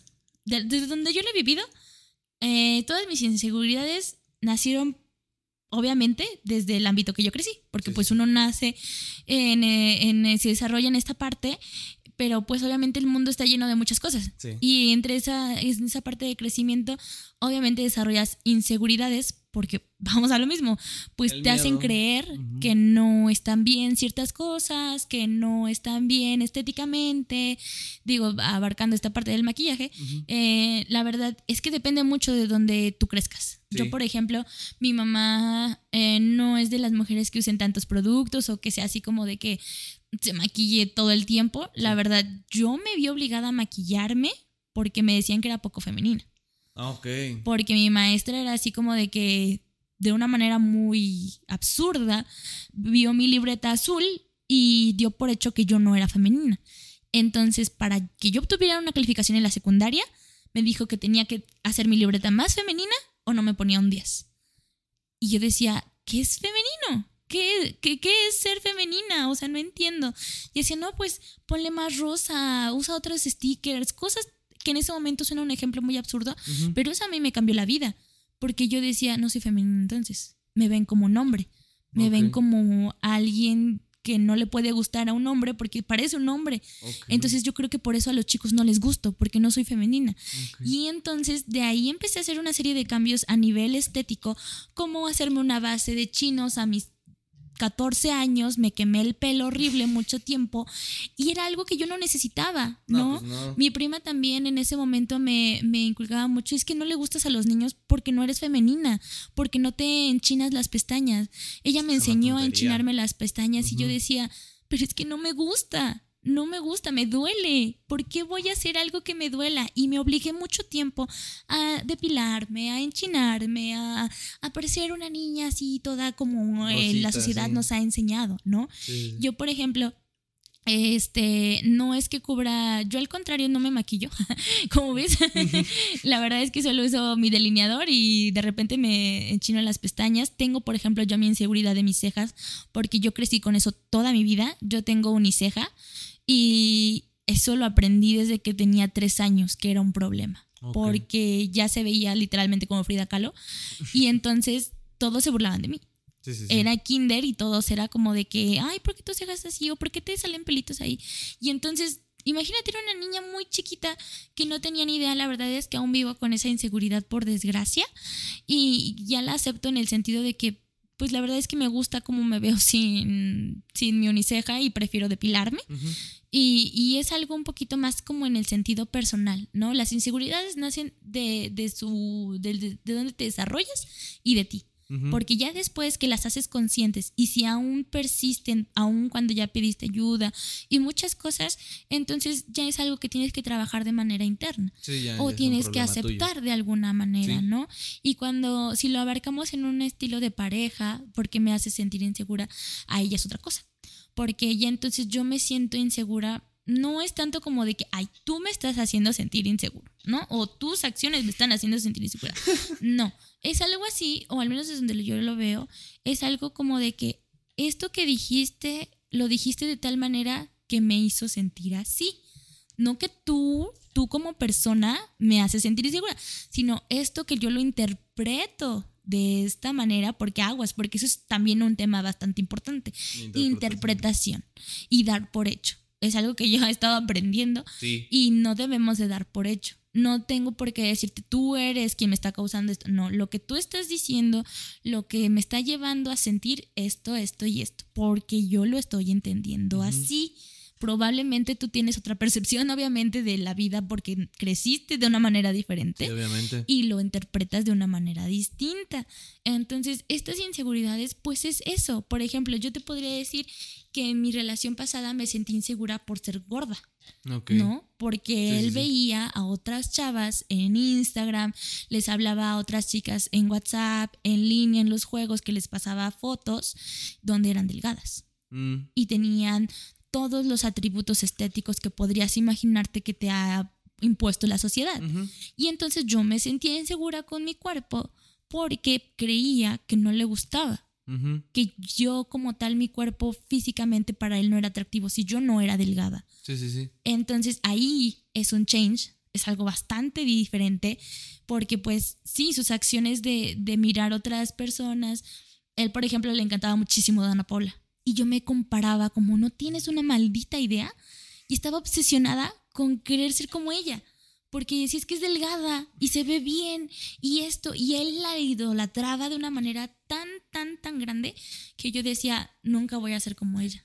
Y la única manera de ser como ella es someterme a tratamientos que son caros, son intrusivos, afectan mi cuerpo, pero si es la única manera en que le puedo gustar, valdrá la pena, ¿no? Fíjate, voy a hablar yo creo que por los hombres, ya que tú hablaste un poquito más así.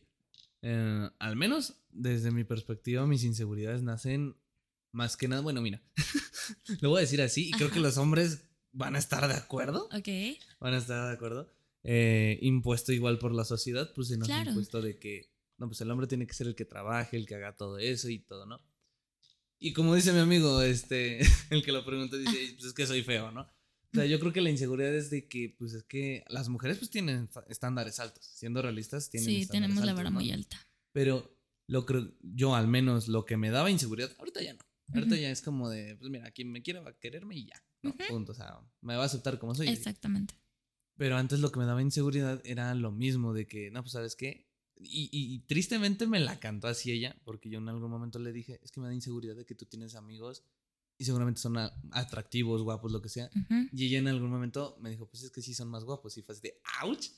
Fue así como de, ouch, pero dije, pues es una realidad, o sea, no eres el único hombre y pues, o No sea, te está diciendo una mentira. Sí, o sea, Pero quizás ahí vamos a la misma de la interpretación. Quizás si ella te lo hubiera dicho de una manera distinta, sí, tú lo hubieras sentido de una manera diferente. sí, obviamente. Si te lo hubieras expresado, que obviamente eso lo interpretaste de una manera que te dolió, Sí. porque te hizo, no sé, yo pienso eh, que te hizo creer que Sí, pues, pues, estaba era asegurando que tú no eras como ellos, Sí. ¿no?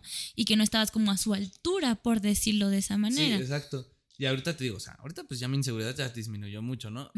En parte porque pues ya, o sea, yo me puedo observar de otra Sí, manera no, y, y todo aparte eso, si ¿no? nos ponemos exigentes en estándares, ¿quién los cumple?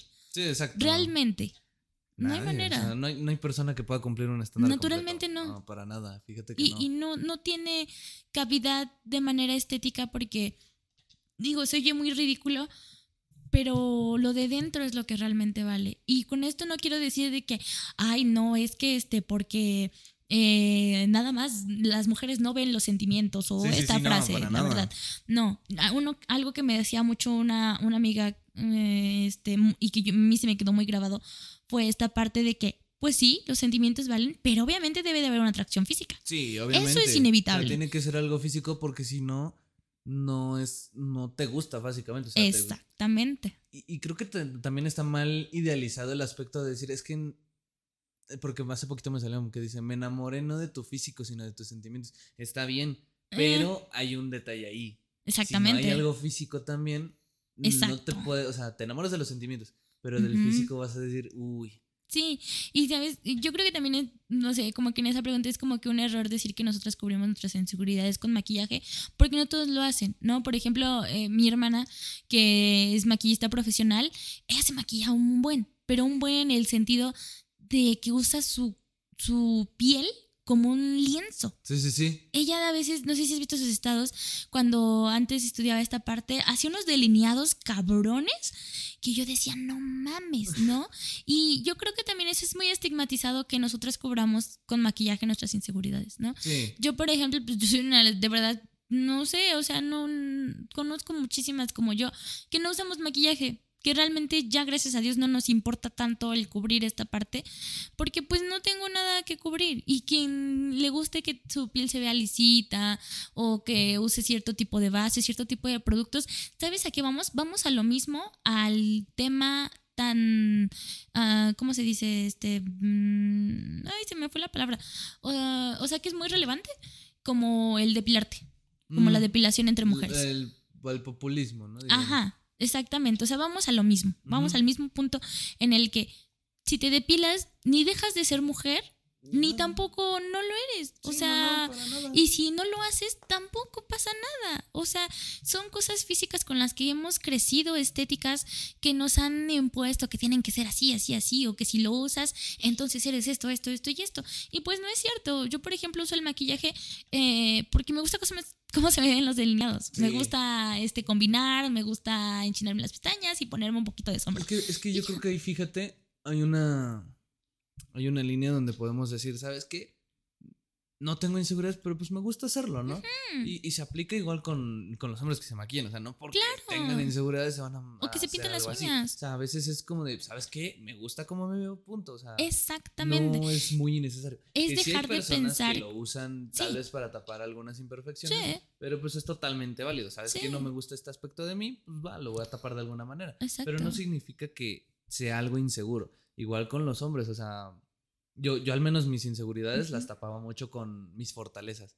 Incluso llegando a, un- a una parte egocéntrica mala, ¿sabes? Ok, sí. Me lo llegaron a decir, me lo llegó a decir ella y era así como, es que no me gusta cuando te pones de, de egocéntrico, de es que yo sé Sí. todo, ¿no? Y es como de, ok, pero pues es que son como mi manera de defenderme. Hay algunos que dicen, vas, es que es mi manera de, de- de defenderme Sí. de lo que me estás diciendo, pero hay otros que dicen, ok, no, pues es que yo, yo puedo hacer esto o no me importa simplemente, ¿no? Pero yo creo que ahí sí está un poquito mal generalizada la pregunta. Claro. Yo creo que también, igual, no, no Sí. puedo pedir mucho, no, No. tiene novia. No, pero. es cierto, no es cierto, hermano. Perdón. Y, y sabes que también siempre es bueno un cambio mientras sea porque tú así lo Sí, decides. porque uno lo quiere. No porque te lo imponga la sociedad, no porque alguien te lo haya dicho, no por cualquier cosa que no seas tú en tu raciocinio, en lo que tú piensas y no en lo que alguien te hizo pensar. Porque entonces sí es un poquito distinta la, la cosa, ¿no? Sí, obviamente. Digo, yo creo que pues ahí es cuando ya invade un poquito esa parte porque es, por ejemplo, yo antes me ponía muchísimo pestañas postizas, Ok. carísimas. Se me veían hermosas, la verdad es que se me veían geniales, me cambiaba la cara, la verdad. Y a mi ex le gustaba, le gustaba que me viera así, porque incluso hasta me coqueteaba más. Y yo decía, güey, pues ¿quién es este güey que está al lado de mí si no he cambiado más que mis pestañas, ¿no? sí, sí. Y yo me sentí tan mal la vez que me las tuve que quitar porque no me quedaba ningún pegamento. Soy alérgica a los pegamentos de pestañas. Y la soporté por mucho tiempo porque era la única manera en que yo me sentía atractiva con él y que yo sentía que llamaba su atención Sí, y cubría esa inseguridad de no sentirme suficiente para él físicamente. ¿No? Cuando lo único que debería de bastarme es que pues él también hubiera hecho, me basta con que estés conmigo, porque estoy contigo, porque me gustas así tal cual eres, ¿no?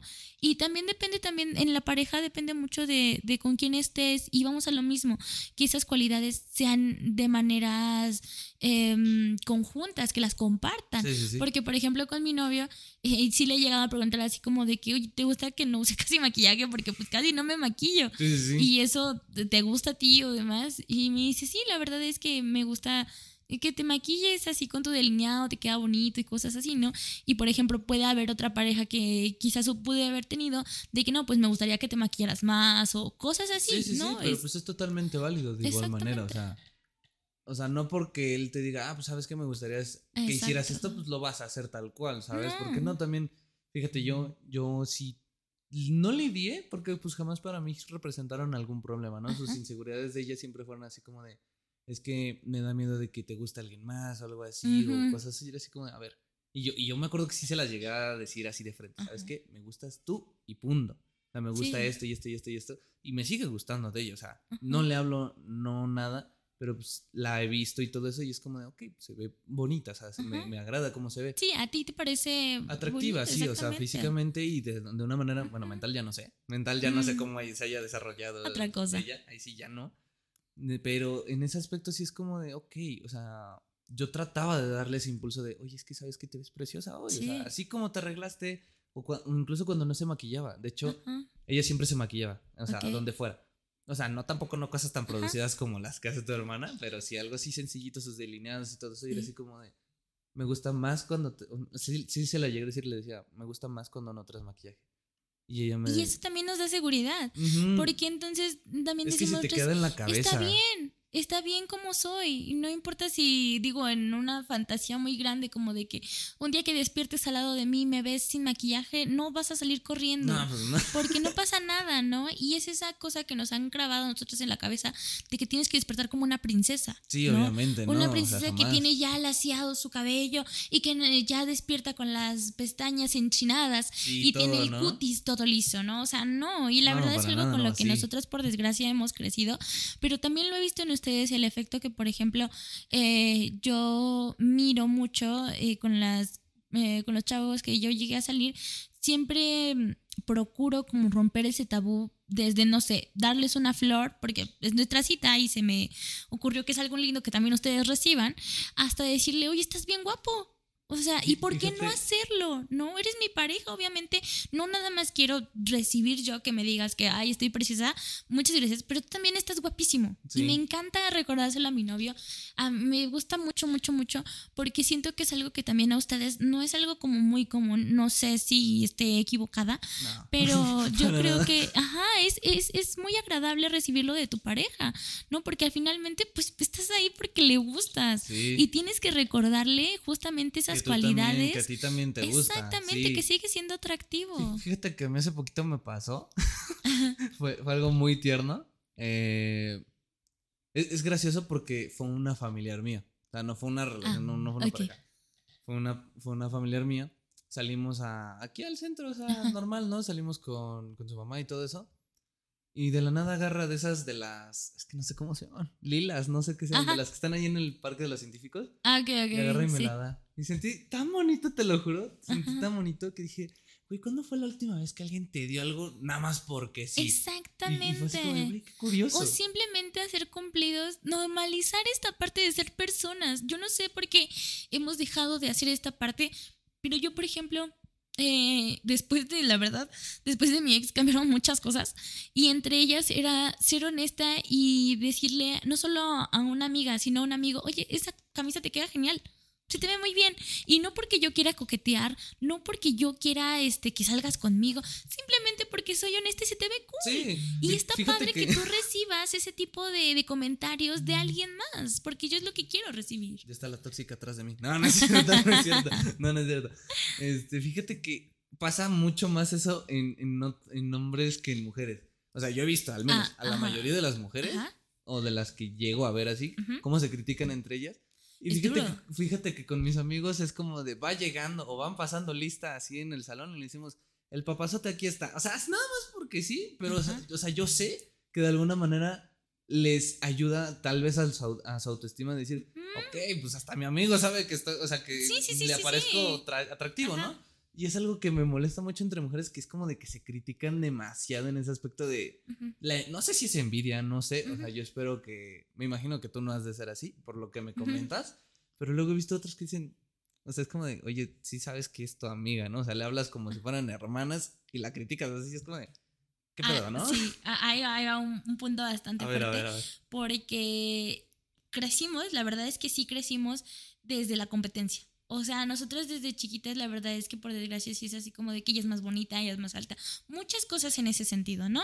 Y, y por desgracia, pues no es tanto que, que las mujeres solo en ese sentido. Yo creo que las personas en general ha sido como una batalla constante de envidia, de orgullo, de muchas cosas que es así como de que, ay, yo soy mejor que tú, o tú no, o vamos a resaltar todas las cosas en las que no eres bueno. Sí. En vez de ser amables con alguien, porque a mí sí se me quedó como muy grabado en la cabeza de que tú no sabes cuándo le puedes hacer el día a alguien Sí. que va pasando por la calle y dices, uy, qué bonito vestido, te queda súper chido. Y de la manera más honesta y del corazón, yo al menos intento hacerlo en ese sentido con las personas que me rodean, porque pues yo creo que se siente cool que, te- que tú recibas algo así, ¿no? Sí, un, un Y- detalle, un cosa exactamente. Y entre las mujeres, pues hay de todo. Yo creo que, como te digo, no, no nada más es entre las mujeres. Pero una de las cosas que a mí, por ejemplo, sí es verdad y me dolió muy cabrón. Y yo creo que me hubiera dolido igual si me lo hubiera dicho eh, algún amigo muy cercano. Pero pues me dolió más de ella porque justo como tú dices, es tu amiga y ahí fue cuando yo ya dije, esto es algo tóxico, porque también están las amistades tóxicas, por desgracia. Sí, sí, sí. Y que literal yo eh, para Halloween del año pasado eh, era mi primer Halloween porque en mi vida me había disfrazado, nunca había festejado el Halloween porque en su momento pues para mis papás era algo así como de que el diablo y cosas así. Sí. Así que nunca salí a pedir dulces ni me disfracé ni nada por el estilo. El chiste es que este era mi primer Halloween donde yo decidía qué ponerme y tenía mucho miedo porque el disfraz que yo elegí fue el de Wanda Maximoff, pero en el de la serie Ah, que sí aparecía como el cómic. Ajá. Sí, sí, que literal es el, por si no se lo imagina, pues es un disfraz de mallas rosas con botas rojas y como un palazzo completo este ahí. Y la neta, pues sí, sí se veía bastante sexy, la neta, pero. Y me daba mucho miedo porque pues era salir a Sí, Halloween. afuera, sí. Este, así, y yo la neta, pues, después de una relación tóxica, eso me daba mucho miedo. El punto fue que yo, pues sí, la neta es que me veía como diosa y me sentía tan divina que lo subía a todos mis estados, como obviamente uno lo hace cuando se siente con la autoestima Sí, hasta arriba. Y lo que yo recibí de mi entonces mejor amiga fue un. Me estás bajando la autoestima. Ay, cabrón. Y dices, ¿qué? ¿Yo? Y ahí es lo que te estaba comentando hace un momento. Sí. Es muy diferente a... Bueno, la verdad es que en, en ese caso no se me ocurre alguna manera en que eso pudo haber sido agradable. Sí, o un nada, comentario. No, no, para nada. Este, la verdad era algo que ya tenía que trabajar. Pero yo no tenía por qué ser responsable de su autoestima. sí, pues sí, para nada. Ni nada de eso. El problema aquí pues fue la cuestión de que pues ocho años de amistad la llevaron a decirme algo así. Entonces eso estuvo cabrón. ¿No? Ah, pues Eso es estuvo bastante muy- fuerte. Porque pues que tu mejor amiga, cuando tú te sientes en el momento más alto de ti y que ella más que nadie en el mundo sabe por todo lo que pasaste, por todo lo que lloraste, por todo lo que sufriste y cuánto te costó llegar a esa cima y que te diga algo así, me golpeó en el corazón muy feo.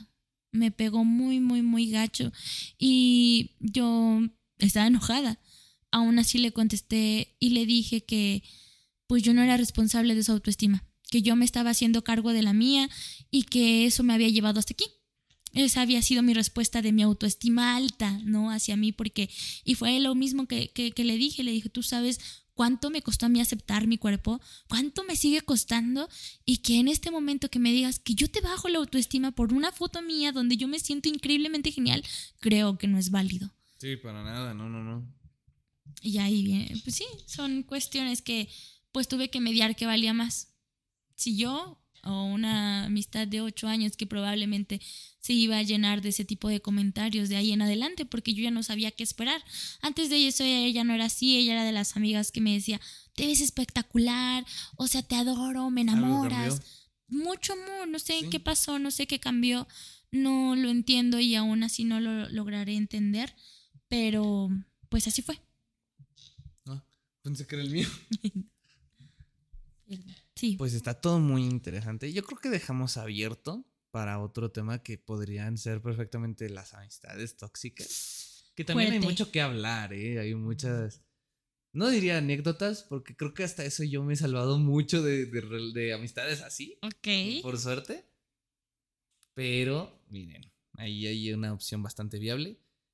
Yo creo que hasta aquí está bien. Son dos horas veinte. Ok. No, ahora sí nos. Te digo, va, va subiendo, ¿eh? El primero una hora y media, una hora cuarenta y ahora, pum, dos horas. Es que será un tema muy extenso que estamos de acuerdo, teníamos que abarcar. Y yo creo que nos ahorramos muchas cosas, Sí. pero fuimos a bastantes puntos bastante. Sí, perfectamente. ¿eh? Está, está bastante equilibrado.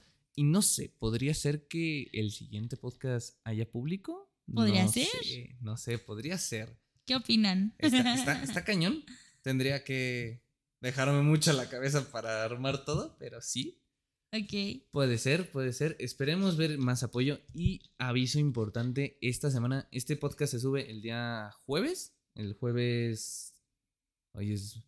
11, Jueves 12, 13. 13. 13, ¿no? ¿12? No, 13, 13, 13. 12, 13, sí. 13, 14. Sí, el 13 ah, sí, porque 13. yo presento mis Sí, jueves 13. cajas esas feas el 13. Ok. Entonces se sube el 13 y el día sábado estarán los primeros tres capítulos del podcast subidos completamente a Spotify. Y ya se estará publicando por ahí el link. Y a ver si ya te animas a compartirlo y decirles a tus amigos, ¿sabes qué? Mira. No lo sé. Sin miedo, sin miedo. No creo que te diga nada. Ah, Pues ya, quien quiera quedarse se va a quedar. Yo he perdido a muchas personas, la verdad, en este último año y nada más ha pasado un año. Y perdí a muchísimas personas. pero, pues, estás de acuerdo que tenían que irse. Sí o sí tenían que Sí, irse. tenía muchos? que dejar. ¿Sabes qué me dijeron alguna vez?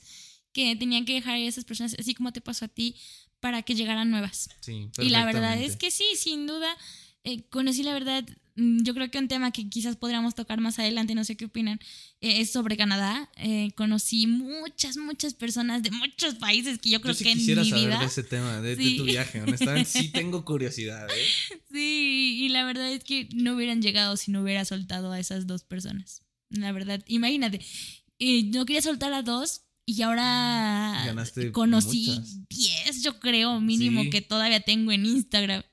Y, y que están ahí y que yo creo que en mi vida me hubiera imaginado hablar con un ruso enfrente de mi mesa en la cena. Entonces, eh, sí, ¿eh? sí, sí, sí, lo mira, dejo ahí abierto. Que contarnos, a ¿eh? la Tienes carta. bastante que contarnos a todos, porque sí está interesante. ¿eh? 23 años, pero siento que he vivido una buena vida. Pues mira, yo, Aún yo no con salgo todo. mucho.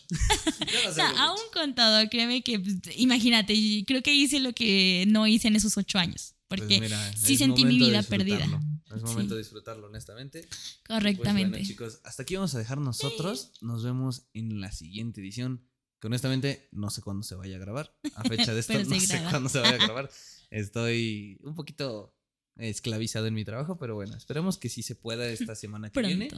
Y si hay público, mira, honestamente, a mí también me gustaría entrevistar a tu, a tu señor. Al patrón. Al patrón me gustaría entrevistarlo. Si él está de acuerdo, si él le gustaría participar perfectamente. cool. Y pues bueno, también estamos en espera de apertura de una, de una agenda que está sufriendo mucho, que es su hermana. Sí, Esperemos que pronto, porque está interesante también su carrera. Entonces, esa sí me gustaría hacerle una buena entrevista. sí, Y, y va a ser interesante porque tú también la vas a entrevistar. ¿eh? claro.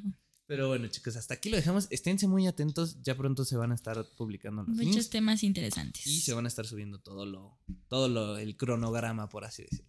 Bueno, chicos, nosotros somos Radio Det y pues espero que les haya gustado mucho. Hasta luego. Hasta luego.